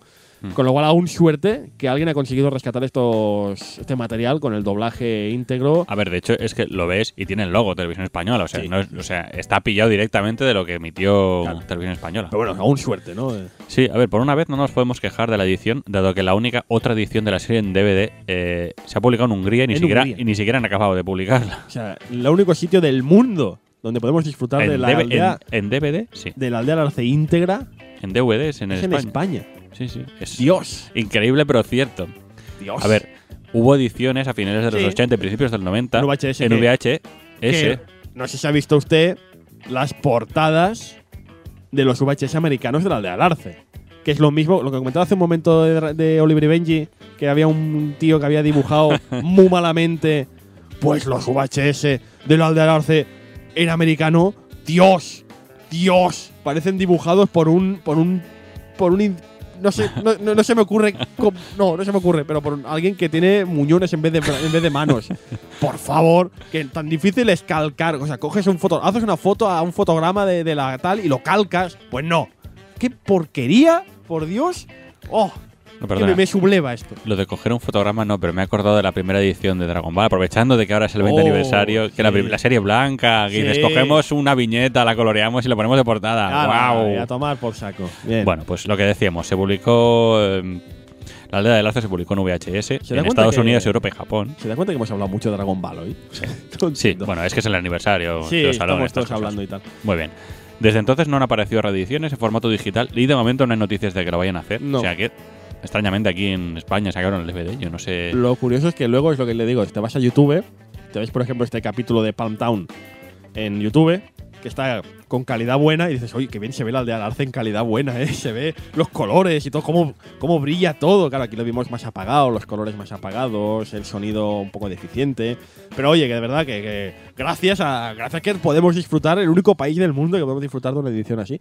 Mm, De yo lo momento, agradezco. de momento que esté entera, o sea, es- vamos. porque son 52 capítulos, del cual tengo entendido, claro, es muy pequeño, no, no me pone a contar, pero tengo entendido que en la primera vez que se emitió en televisión española solo se emitió la mitad, solo se emitieron 26 La capítulos. primera, es que en 52 capítulos son dos temporadas. Sí. Y se emitió la primera solo y luego ya fue cuando más adelante se emitió la segunda. Correcto. Es que Por hecho- eso hubo el cambio de dobladores, hubo un cambio de dobladores en algunos personajes. Sí, es que de hecho eh, se emitió primero en televisión española, después se ha Sí. emitido en Canal Plus y en el 2006 la volvió a echar televisión española otra vez. Y hubo, eh, el Lobo Gretel, por ejemplo, tuvo un cambio de doblador. varios. Mm. Seguramente la segunda, la- los, a partir del capítulo 27, Sí. debía tener otro, Sí, sí, sí. otro doblador.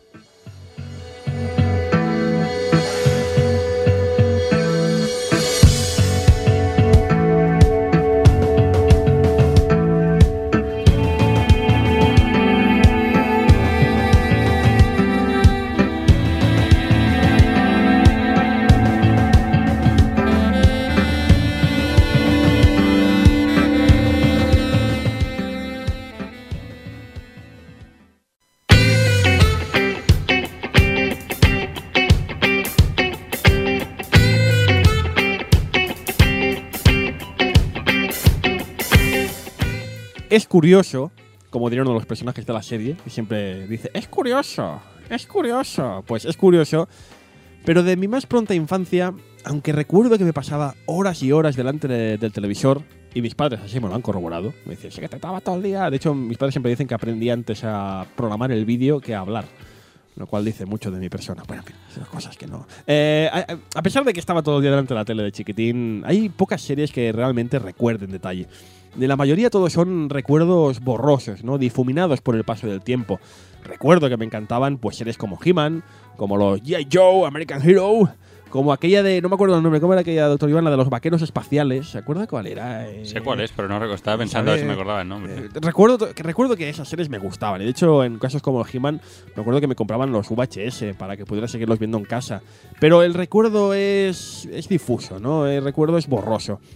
Tras todos estos años, eh, la única que siempre se me quedó clavada en la retina, sin necesidad de convertirse en memes de internet, porque claro, ahora sí todo el mundo se acuerda de He-Man gracias a las memes de, los GIFs animados y al bananero que hace lo del Iván, ¿no? Todo el mundo se acuerda por eso, pero si no, me, hubiera- me gustaría a mí saber cuánta gente se acordaba de Skeletor y compañía. Bueno, yo me acordaba porque. En la- esta época es doctor y Sí, hizo, sí. hizo una tesis sobre ello. eh, sí. Pero de verdad, hay- pocas series que se me quedaran tan claras en la retina como la aldea del Arce. Yo recuerdo con mucha claridad aquellas jornadas delante de la tele esperando a ver a qué aventura correrían aquella semana Patty y compañía. Porque, bueno, sí, si me preguntáis más en detalle, no recuerdo con detalle cada argumento de cada episodio. De hecho, al ver ahora la serie de nuevo, estoy redescubriendo los argumentos. No, no me acordaba con detalle en este capítulo pasaba tal y en este otro capítulo pasaba cual. Pero pasado muchos años, evidentemente. Pero sí recuerdo lo mucho que me reía con las calamidades del pobre Gretel.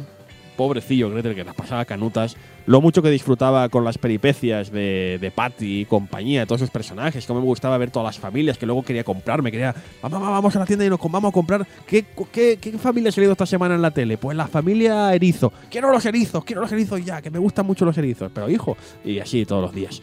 Era trasto, era trasto de pequeño, sí. Eh, sobre todo, lo que sí que se me quedó clavado para toda la eternidad, el Samalé el Samalá de Emilio Aragón y Monano y su banda. Y no sería hasta muchos años más tarde en que asociaría este personajillo, Emilio Aragón, con una de las canciones más representativas de mi infancia. De verdad, si tengo que elegir una canción de mi infancia, es el Samalé el Samalá. Que esto es así, este, este opening mítico. Mis padres sabían lo muy importante que era para mí esta serie y mucho antes de que empezase a coleccionar los He-Man y los G.I. Joe, que ocuparon gran parte de mi baúl de juguetes en la época, durante gran parte de esta primera parte de mi infancia me regalaban una figurita de la Sylvanian, sí, es verdad, no la Sylvanian, pero bueno, me regalaban una figurita de, estos cacharritos cada vez que me portaba bien. Ya hemos dicho que no era muy a menudo. pero vamos, que sí que estaban ahí esa obsesión de niño por tener las familias y poder seguir jugando con ellas en casa. Más de 20 años después, claro, han pasado ya 25 años, ¿no? 25 años desde entonces, gracias a los DVDs comprados en Amazon, que me ha dejado aquí el buen amigo Dr. Yuan, he podido reencontrarme con esta serie. Y es verdad, es innegable que la serie es una serie para niños. No vamos a engañar a nadie. No vamos a decir a nadie que no, tiene doble lectura. No es verdad. No es un Rey León. Es una serie para críos. Es innegable también que la sobredosis de azúcar está allí. Hay mucho azúcar. Muchísimo azúcar.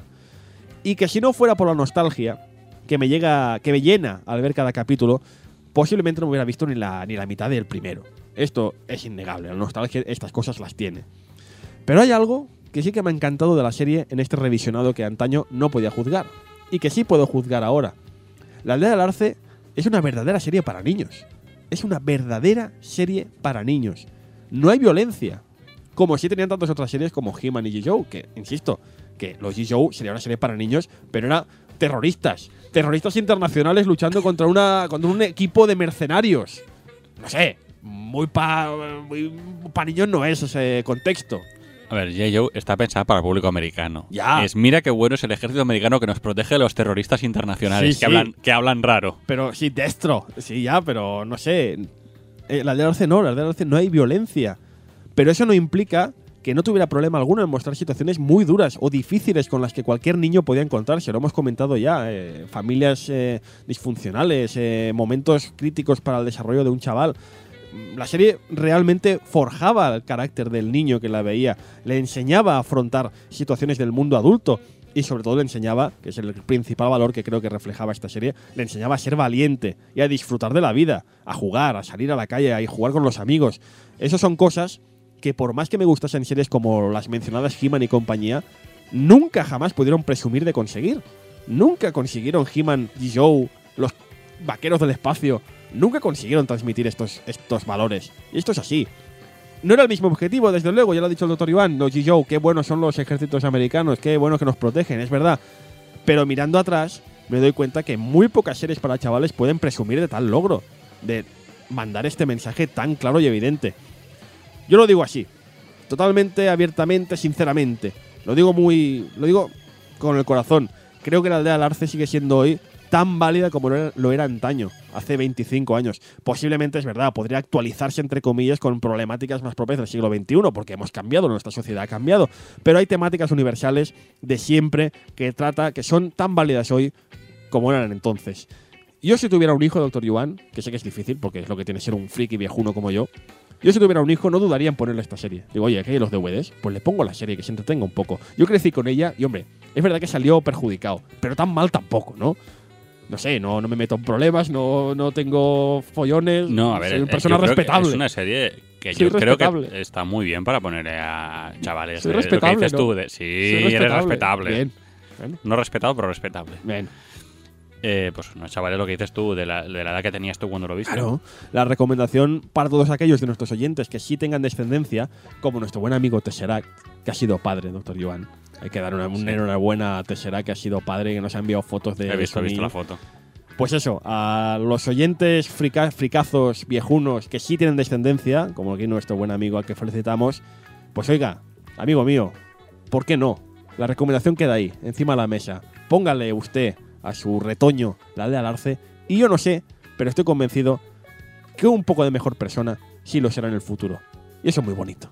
¿No cree usted, doctor Iván? Sí. Pongan a sus hijos la aldea del arce, y no esas mierdas de gormitis y tonterías. A ver, de hecho, muchas Nah. series de las que nosotros vimos, aparte de la aldea del arce, series que supongo que comentaremos en un futuro, como eh, con el niño del Sí. futuro. No tengo nada en contra de Gormiti, era, es así un purparle. Sí, sí. O, Que ahora dirán, o la- ahora dirán, el Ford dice que Gormiti es una mierda. No, no, no, no, por favor. o- Sherlock Holmes perruno. Oye, que hay, hay series hoy en día que también le puedes poner a los niños, que no Sí, pasa nada. claro que sí, hombre. Pero es otro, es otro rollo, es otro rollo totalmente distinto. Yo creo que faltan hoy en día las series pedagógicas, doctor Iván. No sé, claro, no soy un experto en lo que hacen ahora mismo en la tele, pero no sé, no, no creo que haya series como estas, ¿eh? No, no sé, estas, estas son las que triunfan ahora, que son, pues eso, que si Benten, que si eh, Gormiti y compañía. Yo no lo veo como unas series tan eh, moralmente interesantes como lo eran estas series. ¿Puede ser que la, la serie fuera Jinetes Sable y los comisarios estrella?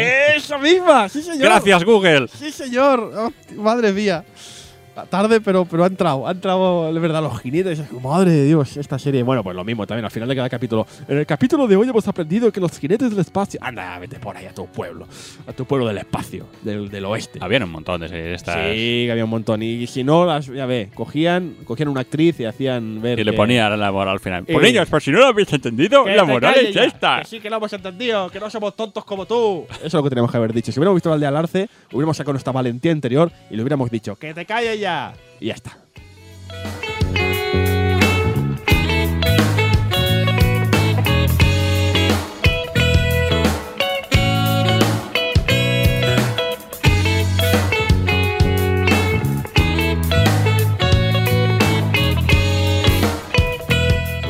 Y ya está, no hay nada más que decir al respecto de la aldea del Arce, a no ser que mi buen amigo Dr. Yuan se le haya dejado algo en el tintero después de este dato a última hora llegado aquí, ha venido corriendo. ¡Tengo un dato importante! ¡Los jinetes del espacio!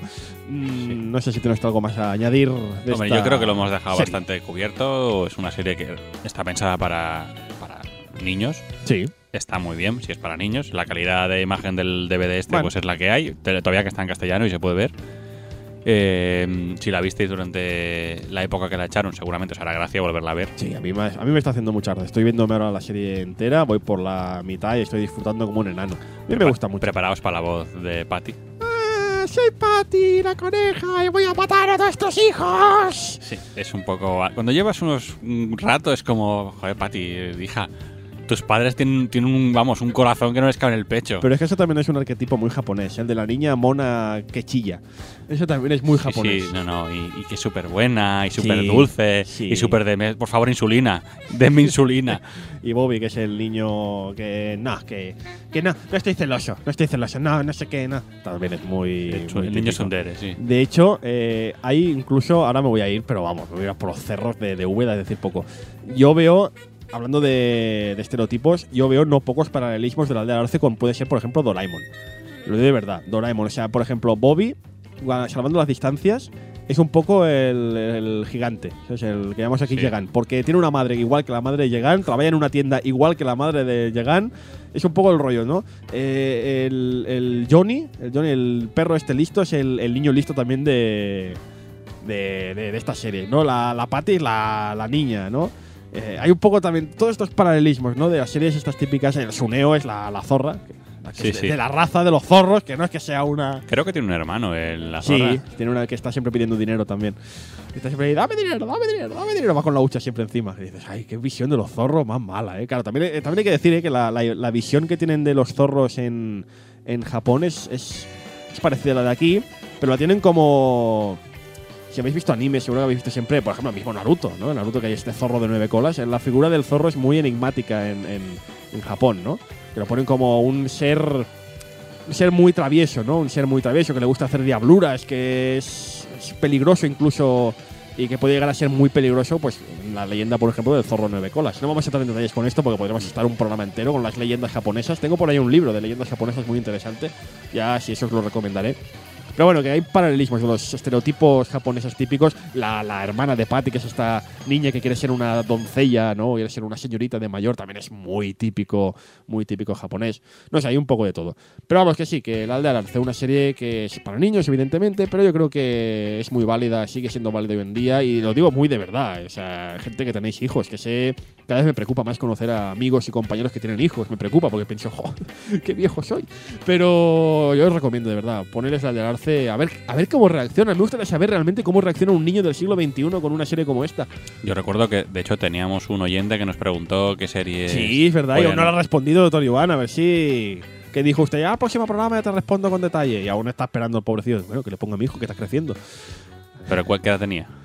¿Era más mayor o.? Mm, No lo recuerdo ahora. Bueno, mira, pues de momento queda esta recomendación. La de Alarce, ¿no? Hombre, si tiene como yo seis años. Ya te digo, yo. eh, El target era yo en mi época, que eran seis años. Yo tenía seis años en el 87. Tenía seis años y era el target. Yo, el doctor ya tenía ya unos 10 y ya se escapaba un poco de ese, de ese target, ¿no? Ya estaba usted por más Mazingers y, y compañías, Harlocks y y cosas y un poco más adultas, entre comillas, ¿no? Mm, más, bueno. más acción. Ya era Sí, un- claro, es que en la de Alarce no hay acción. Pues- eso. A ver, está bien. Está Pero es en bien, plan está de. bien, no tiene más. Pues ahí queda. Lo dicho, la aldea del Arce. ¿Algo más? ¿O lo cerramos definitivamente? Cerramos definitivamente la aldea del Arce. Y pasamos a comentar que tendremos la semana, no, el mes ya veremos. En el próximo programa. En el próximo programa, que este de verdad espero que llegue antes, os lo digo de verdad. Sí que siempre decimos excusas de no, que estemos tardando porque no sé qué, pero os lo juro, el, el- el stock de los DVDs de la aldea del Arce, lo hemos dicho, es limitado. Si os pedís estos DVDs, comprobaréis in situ cómo tardan varias semanas en llegar. Y yo no quería hacer el programa sin antes revisionar como mínimo media temporada. Más que media temporada, media serie, que es lo que, lo que he hecho hasta, hasta ahora. Voy a seguir viéndola, lo cual dice mucho, porque normalmente podría ahora perfectamente dejar de verla y seguir con otra cosa. Pero no, la voy a seguir viendo porque me gusta mucho.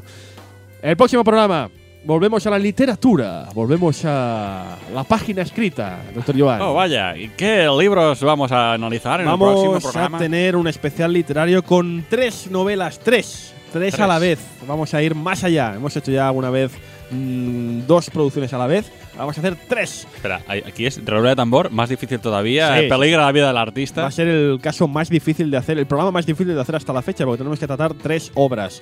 Tres obras que nos recordaban a mediados del siglo pasado, a mediados del siglo XX, lo maravilloso que podía ser el futuro. El futuro, en, los años- en el año 50, en el año 50 y pico, el mundo esperaba con gran ilusión el futuro, porque era brillante, era brillante. Tres libros que le daban a uno ganas sobre todo de vivir. La aldea Arce daba ganas de vivir, una mierda comparado con la alegría de vivir que daban estas novelas que vamos a tratar en el próximo programa. La conocida fuera bromas, la conocida como la trilogía del futuro distópico, Doctor Yuan. Obras que inspirarían años más tarde a cientos de creadores en todas las facetas del entretenimiento. Sin ir más lejos, Akira, OV de Vendetta, nuestros primeros cómics y. Bueno, sí, cómics y Animación, producciones sí. de animación que hicimos en este programa, programa 0 y programa 1. Yo creo que hubieran sido muy distintos, sobre todo V de Vendetta, hubieran sido muy distintos sin esta trilogía de novelas de diferentes autores. Y que consisten en. Y que consisten en nada más y nada menos tres obras maestras de la literatura de ciencia ficción del siglo XX, 1982 de George Orwell, Un Mundo Feliz de Aldous Huxley y Fahrenheit 451 de Ray Bradbury. eh, ahora es cuando te digo que es 1984. Hostia, es verdad, me he equivocado. Dos años antes, amigos. Me he equivocado, es verdad, me he equivocado, perdón. No, no, no, no, no. 1984, es que, me, que tengo un follón de fechas en la, en la cabeza. Que a mí lo que me ha Podría haberlo dicho antes de revisar el guion. Es que lo he visto ahora cuando lo estás leyendo. Si se lee el guion en el metro cuando viene para aquí. Sí. 1984 Sí. de George Orwell. Que además es muy cachondo porque la versión No, sí, el libro cachondísimo. Vamos, una risa. 1984. no me Y- deja, Y, el rebelión en la granja también. Divertidísimo. no me deja Es en una granja de animales, divertidísimo. Sí. Como la aldea del Arce de animales. Arce, Sí, ¿Qué- ¿cómo me reí yo con el 84 este? no me deja hablar. Que digo, es muy cachondo que en la película Sí. de 1984, Sí, en la carátula, sí. te dice el libro del año, el año del libro. El- bueno, el libro del, el, perdón, el, el- bueno, es el año de la película, la película del año. Porque la película salió el año 84. Efectivamente. ¿Qué dices?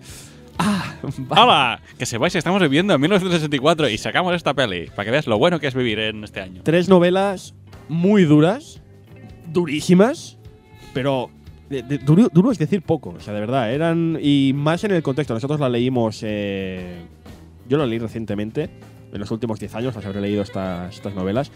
Y si ya son duras ahora, imaginaos en el año 50, cuando es eso, el futuro estaba por delante, el futuro. El mundo salía de una, de una Segunda Guerra Mundial durísima y aparecen estos libros. Estos libros que dicen, ¿lo habéis pasado mal ahora? Pues en el futuro ya veréis. Eh, gente como George Orwell, que estuvo en la Guerra Civil Española. Estuvo batallando en España junto a los nacionales. Junto a- no, perdón, junto a los rojos, perdón. Estuvo junto a los rojos luchando. Es decir, en la época, cuando aparecieron estas novelas, cada una en su año, estaban bastante separadas en el tiempo, fueron muy duras. Porque el futuro, la gente, después de todo lo mal que lo había pasado, esperaban que hubiera algo mejor. Y salen estos tíos, Huxley, Orwell y Bradbury, diciendo: No, hijo, no. El futuro apesta. Por suerte, Bueno, no ha sido así. Pero el Bueno, yo futuro creo por que delante. más que nada te advertían de las, eh, los, Sí. los peligros de un futuro con sociedades eh, eh, Sí. bajo regímenes fascistas Y o son- controladores. tres obras que en el fondo sí, es verdad que todas tienen este futuro distópico, pero son tan distintas entre ellas, no tienen nada que ver entre ellas, son formas de contar, de narrar una historia tan distinta. O sea, el 84, 1984, Un Mundo Feliz, Fahrenheit, no tienen absolutamente nada que ver, exceptuando en que el futuro es maravilloso. Es decir, es una puta mierda. En fin, pues no, no sigamos hablando porque, vamos, estaremos aquí otra hora hablando de esta novela, pero hemos de guardárnoslas para el próximo programa, un especial literario de tres obras maestras. Lo digo así, obras maestras de la literatura de ciencia ficción y de universal. Tres obras que hay que leer si os gusta la buena literatura. Las tendremos en el próximo programa que si todo va bien, como estas tres novelas ya nos las hemos leído, no hace falta esperar nada de Amazon. Así que espero que sea en breve, en un par de semanas o tres. Wow, wow.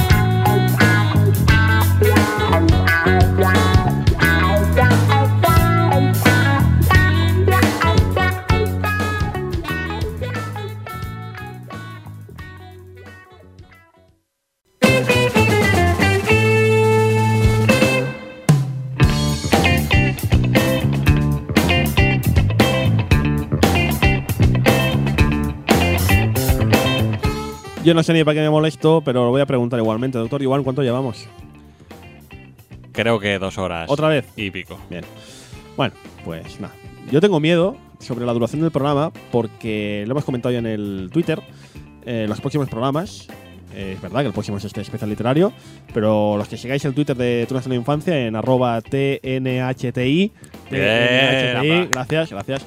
Eh, los que sigáis el Twitter ya sabéis cuáles serán nuestros próximos programas. Id allí para consultarlo, hay algunos muy chulos, muy chulos. Y creo que en dos programas, creo que es el 16, no estoy seguro ahora mismo, es un programa dedicado a una obra que a mí me toca muy de cerca, como es Oliver y Benji. Y he empezado a hacer el guion de Oliver y Benji y me asusta porque es bastante más largo que los habituales de este Pero- programa. Porque me, me empiezo a enrollar y Pero a ver, enrollar ¿cuánto más largo? Proporcionalmente. muy largo. O sea, a ver, Doctor Yuan, si mira mi habitación, verá que están... Tengo todas las, No, no todos falta- los mangas. Perdona, no hace falta que lo mire, lo sé. Tengo todos los mangas de Oliver y Benji que son. Son, eh, a ver, son 35 más 20 más 20. te- Tengo unos 60, 70 tomos de Oliver y Benji. Más libros de ilustraciones, libros de no sé qué, los videojuegos, el anime que me regaló Saeva, me regaló el, mi amigo, buen amigo Saeva, que volverá pronto al programa a hablarnos de una serie que no puedo revelar. ¡Ay, qué emoción!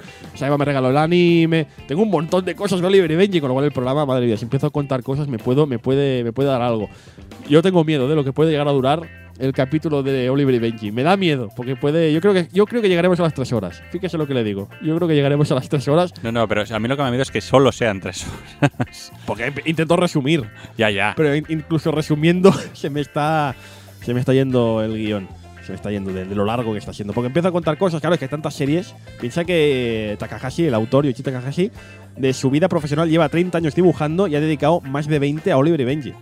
O sea, claro, aquí vimos solo la serie en su día, la serie que todos recordamos en Telecinco, las, las tarde-noches de Telecinco, pero este hombre ha trabajado casi toda su vida en esta serie, con lo cual hay muchísimo que contar, sobre todo porque imagino que mucha gente le interesará saber qué fue de, qué pasó después de la serie de, de la tele. Muchos saben, como se han encargado de recordarnos los medios de información españoles, que Oliver acabó en el, en el Barça, en el Fútbol Club Barcelona. Así que hay, chicha, hay chicha para contar. Pero no nos avancemos. Ir al Twitter, a tu a TNHTI, arroba TNHTI, para saber cuáles serán los próximos programas y también para comentarnos cositas. Ya sabéis que nos hace mucha ilusión, porque aquí es algo que nos hace ilusión, es saber vuestro input, vuestro feedback, que nos contéis qué os parecen los programas, que nos contéis qué os parece, si realmente vivisteis anécdotas como nosotros. Os pedimos, hacemos este llamamiento ya a partir de hoy, hacemos el llamamiento. A vosotros también vuestros padres os dijeron es lo mismo, ¿verdad que jode? Recordadnos, eh, explicarnos qué os, qué os intentaron vender vuestros padres, que es lo mismo que otra cosa que no era verdad. Decírnoslo en el Twitter o también en el, en el correo del programa, doctor Yuan, que es eh, info arroba info arroba tunahistoriainfancia.com, o en el mismo blog del programa donde vamos colgando los diferentes capítulos en tunahistoriainfancia.com. Allí, sea por comentarios, sea por mail o sea por Twitter, siempre, siempre leemos vuestros comentarios. Si es mail, especialmente, procuramos contestar, pero leemos todo lo que comentáis y procuraremos, de vez en cuando, cuando tengamos un momento, contar qué cosas no os explicáis al final de cada capítulo de Tu Nuestra Infancia. Y parece mentira, doctor Joan, pero de Quantum Leap, que fue el anterior programa hace ya un mes, nos han llegado un montón de mails y cosas de los oyentes. La, la gente, la gente se lo oye y Sí, le sí, comenta sí, cosas de Quantum Leap. Sí, sí, sí, mira, por ejemplo, eh, Raúl Finker, que es nuestro un oyente nuestro que está en el País Vasco, nos cuenta que en, en el País Vasco también fue emitida Quantum Leap y que allí se titulaba en euskera, la serie se titulaba, perdón por la pronunciación, Raúl, entenderás que no sé vasco, eh, Jauzi Quanticoa. Perdón por la pronunciación, insisto. Que es la traducción efectivamente de Quantum Leap. Allí la tradujeron bien, doctor Yuan. ¿Se acuerda que comentabas? ¿Por qué le llaman el salto al viajero del tiempo? Coño, Quantum Leap, salto cuántico. Pues aquí sí que lo tradujeron bien. Increíble. Y que el Oh Boy, el mítico Oh Boy en euskera es AIN. AIN. AIN. Que será hoy en vasco. Me imagino, sí, esta gente la traducía bien las cosas. Eh, Kakaroute nos recuerda que Scott Bakula es también el padre de Chuck en la serie Chuck. Que por eso le conocía, que no lo conocía su faceta de Quantum Leap, ni tampoco en Star Trek, pero sí le recordaba como el padre de Chuck. Y que en esta serie, la de Chuck, este, eh, este friki agente secreto, ¿no?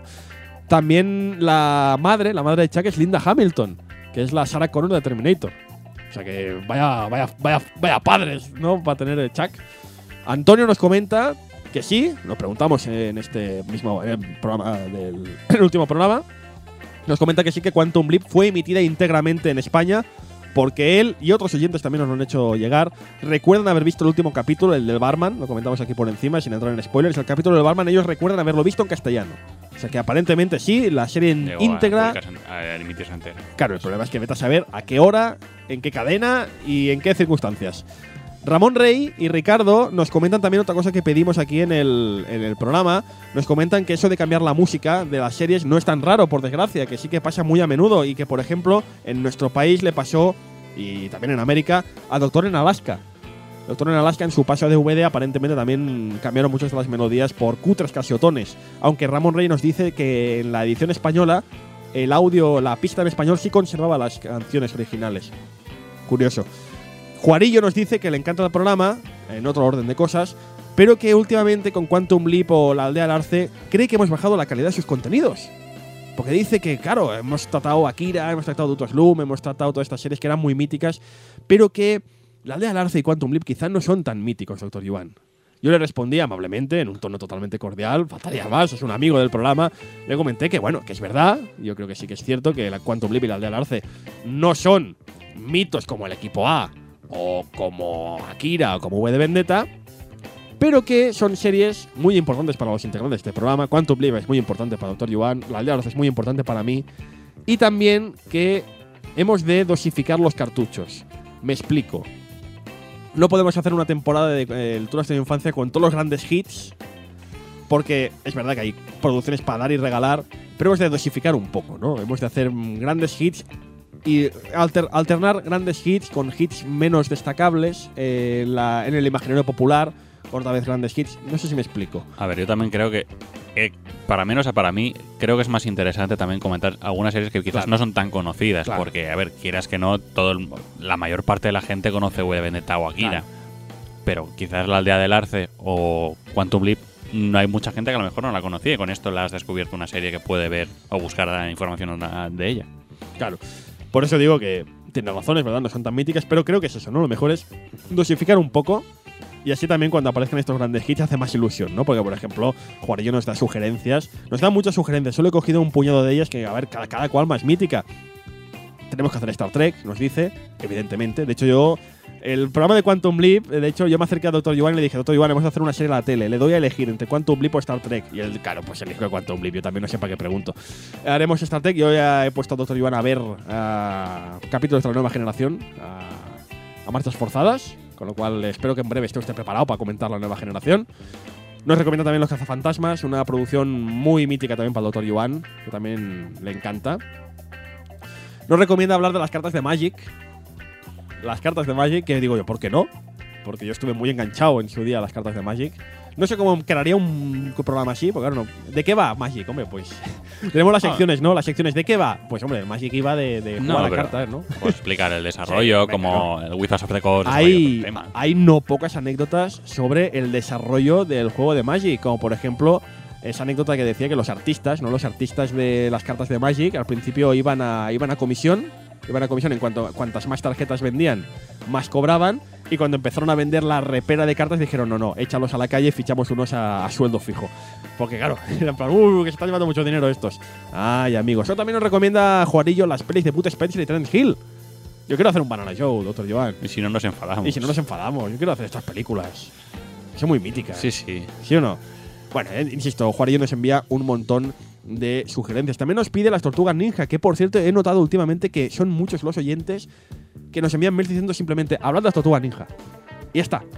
Pero, ¿de no- qué? ¿De las tortugas ninja? ¿De la serie de animación? No ¿De las sé. pelis de imagen real? ¿De los cómics? Imagino que si hacemos un programa. ¿De los muñecos? Imagino que si hacemos un programa de las tortugas ninja lo haremos en general de todo, ¿no? Sí. De las tres películas más esta última de animación. Excelentísima película, por cierto, de las series de la tele. Que van a, van a sacar una nueva, tengo entendido, en breve. Y bueno, y todos aquellos productos relacionados, como aquella serie de la tele de imagen real, que tenía una quinta tortuga ninja. Que era la. Que se llamaba Venus, que era una tortuga femenina.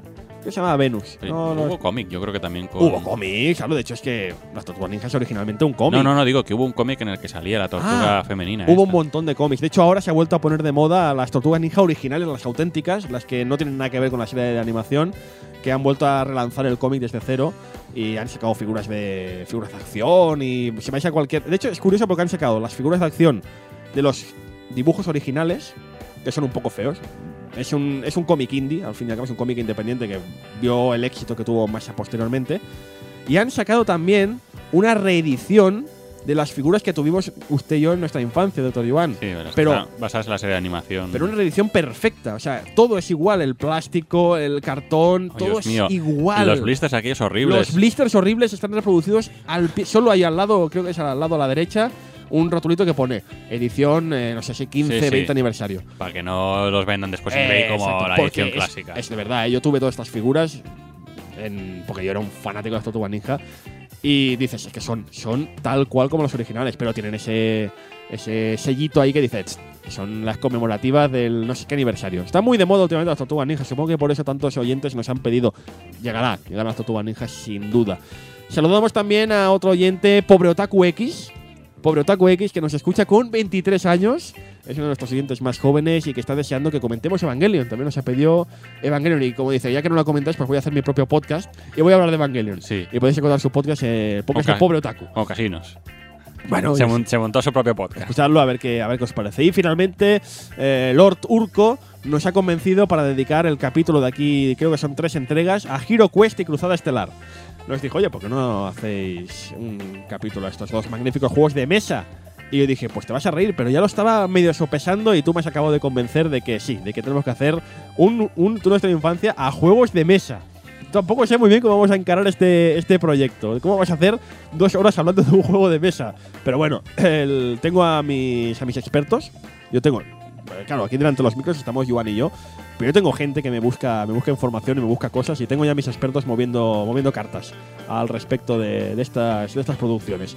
Poca coña también con HeroQuest y Cruzada Estelar, porque al fin y al cabo fue el primer contacto de Joan y yo con una saga que nos tiene enganchados en la actualidad, incluso que es Warhammer. De alguna manera, ¿no? De alguna manera es el primer contacto que tenemos con Warhammer y Warhammer 40.000. Aunque obviamente era, era otra historia, era otro rollo. Y esto es un poco, hay muchos mensajes más, hay muchos más twitters, no puedo comentarlos todos. Pero esto es un poco por encima lo que nos han comentado esta semana, estas últimas semanas, doctor Iván. ¿Qué le parece a nuestra audiencia? Qué maja, qué simpática y qué generosa. Y nos dicen cosas y todo. sí, yo sí, estoy, sí, sí, sí, estoy muy yo contento. estoy con- asombrado. Yo cuando he visto el guion digo, Dios mío, tanta, y- tanta cosa aquí. y he en- tenido que seleccionar unos pocos. Ah, un último comentario, doctor Yuan. Eh, esto en principio parece que ya está más o menos confirmado, pero parece que el próximo programa de Toda nuestra infancia, no sé si va a ser este especial literario o cómo vamos a hacer, pero se ve que vamos a estar en, en un evento en directo. Si algo me ha comentado. Al final Sí. han dicho que sí, ya sí, al final nos parece, engañado. que- Al final parece que nos han engañado para hacerlo. Eh, se está preparando, voy a poner al final del programa, voy a poner la, la- la- la promo, la promo de, de este, de este evento. Eh, se está fraguando un evento en Cataluña de unos buenos amigos del programa que nos escuchan además, un evento dedicado al podcasting, al podcasting en Cataluña. Da igual el idioma, podcast, podcasters catalanes en general. Y nos han dicho que si queríamos ir a hacer un programa el domingo, creo que es el 26 y 27 de, de mayo. Eh, nos han invitado a hacer un programa allí. No sé muy bien cómo vamos a hacerlo. Si lo vamos a dedicar a esta trilogía literaria o vamos a hacer algún especial extraño. No sé qué vamos a hacer, pero sí sé que de momento, hasta nueva orden, estamos invitados. Así que si queréis acercaros a. Creo que es en Vilafranca. En la promo está todo contado. En la promo que vamos a poner al final del programa está todo contado. Lo dicho, eh, eh, estaremos un domingo, ese domingo allí haciendo el programa ahí en directo. No sé ni cómo, ni cuándo, ni cuándo sí. No sé ni cómo, ni de qué forma, pero bueno, estaremos allí. Así que si queréis acercaros a contarnos vuestras cosillas y cuáles son vuestros recuerdos de infancia o qué queréis que comentemos o incluso darnos una paliza merecida, pues estaremos allí. Así que bueno, es el momento, ¿no? Y acercarse a este a esta podcast. Podcast, que es el nombre de este evento. Insisto, ahora después del programa os quedáis un momentillo después de la música y os pongo la, la promo entera con toda la información. A pesar de que a través del Twitter, en TNHTI, seguidnos por favor, eh, iremos comentando cómo se va desarrollando esta, esta idea. ¿De acuerdo? Pues ahí queda dicho. Doctor Joan, rápidamente los medios de contacto los recordamos, arroba tu NHTI, eh, la web Twitter, sí, info arroba. tu- El mail, vaya, eh. Mail, sí, info arroba tunastenidoinfancia.com. y nuestra web, www.tunastenidoinfancia.com. que de momento no solo publicamos los programas, pero de vez en cuando también ponemos algún articulillo con alguna cosa que nos haya llamado la atención y sobre todo las magníficas, los magníficos cartelillos dibujados por el doctor Joan dedicado a cada una de las series, ¿eh? Las portadillas. Las portadillas. En principio va a haber ahora una entradilla con, con el tema este que montarlo, el tema del, del Festival de Cine de Málaga. Yo hice fotos de todos los carteles. La idea es ahora subirlos al. Va a hacer un reportaje de lo que Bueno, fue hay reportaje fotográfico de- reportaje fotográfico de, la- de esta celebración de los años de la BRB en Málaga, en el Festival de que Málaga. veáis. Tampoco os esperéis una virguería, pero bueno, lo que era el paseo con todos los carteles y, y un. Tienen tenían un Dertacan gigante, Oh, que la gente se hacía fotos al lado, lógicamente. Los chavales estaban encantados. hombre, claro. Y tenían una especie como de, de caseta al final que tú podías ver. eh, tenían cuatro eh, estatuillas de bronce. Había un Cid, había un eh, Willy Fogg, había un David el Nomo y no me acuerdo qué era el otro. Y justo estaban metidos en vitrinas y debajo tenían storyboards, guiones Oh. originales y demás. Estaba, estaba o sea, Maravilla. poquita cosa, era pequeño. Tenían también un, al lado un trocito que había merchandising original. Tenían el tenían el vinilo de Naranjito, la canción de Naranjito. Oh, O sea, con el cartón y todo, con el naranjito. Y yo, Dios mío. O sea, está pequeño y tal, así un poco. Mm. Pues pero está bien, ¿eh? Estad atentos pues al blog, eh, tunuestrainfancia.com. Va, venga, nos despedimos que esto se está ya. Está sacando humo el grabador de programas de nuestra infancia aquí. Eh, despedimos a nuestros eh, Mira, es que está- colaboradores. Se está acabando la cinta casete, nos estamos Sí. llegando al final. Eh, Despedimos a nuestros colaboradores, el productor ejecutivo, el pollo amarillo, y a nuestro director técnico, el pollo rojo, que tarde o temprano les haré la foto, no os preocupéis, ya las pondré en el Twitter o donde sea, pero sí, tenemos apoyo de unos, de unos patos pollos cabreados que nos asesoran en nuestra día a día. Doctor Joan, encantado de estar aquí esta tarde de domingo. Lo decimos, hoy es el Día de la Madre, así que una, un saludo y felicitación a todas las madres del mundo. Ponerles a vuestros niños la aldea del arce, que es muy bonita. Eh, Doctor Joan. pues eso, eh, felicitar a todas las madres que tienen mucha paciencia con niños como nosotros Sí, y nosotros con madres como ellas también. también, porque no es lo mismo, mamá. No, no, no, No, lo mismo. No, Eh, y gracias a ti por, ofrecerme aquí eh, Sí, el, el sitio para poder hablar un montón Sí, de horas. Y un servidor de ustedes también se despide. Nos veremos, no sé si en la podcast o aquí en, desde mi casa con el próximo programa. Pero bueno, que vale la pena a ver qué pasa en la podcast, a ver si vamos por ahí y nos podéis pegar esa paliza que nos merecemos. Nosotros nos vemos, insisto, con este especial literario, si todo va bien, en unas semanas. Hasta entonces, adiós.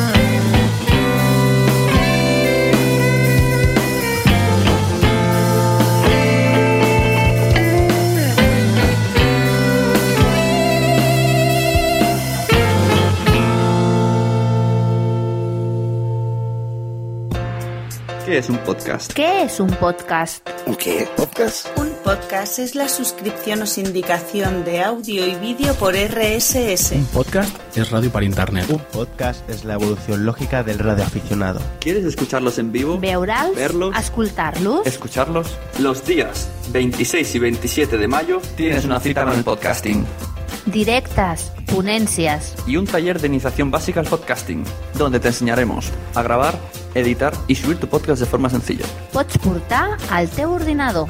Terminaremos con una botifarrada y allí podremos socializar entre todos. Vine a la botifarrada, vine a la trobada. Trobada a Podcast a Catalunya. Tanto si eres de aquí como si no, tienes una cita con el podcasting. Podcast, trobada de podcast de Catalunya, a Vilanova i la Geltrú. Síguenos en Facebook. facebook.com barra podcast trobada. Us esperamos.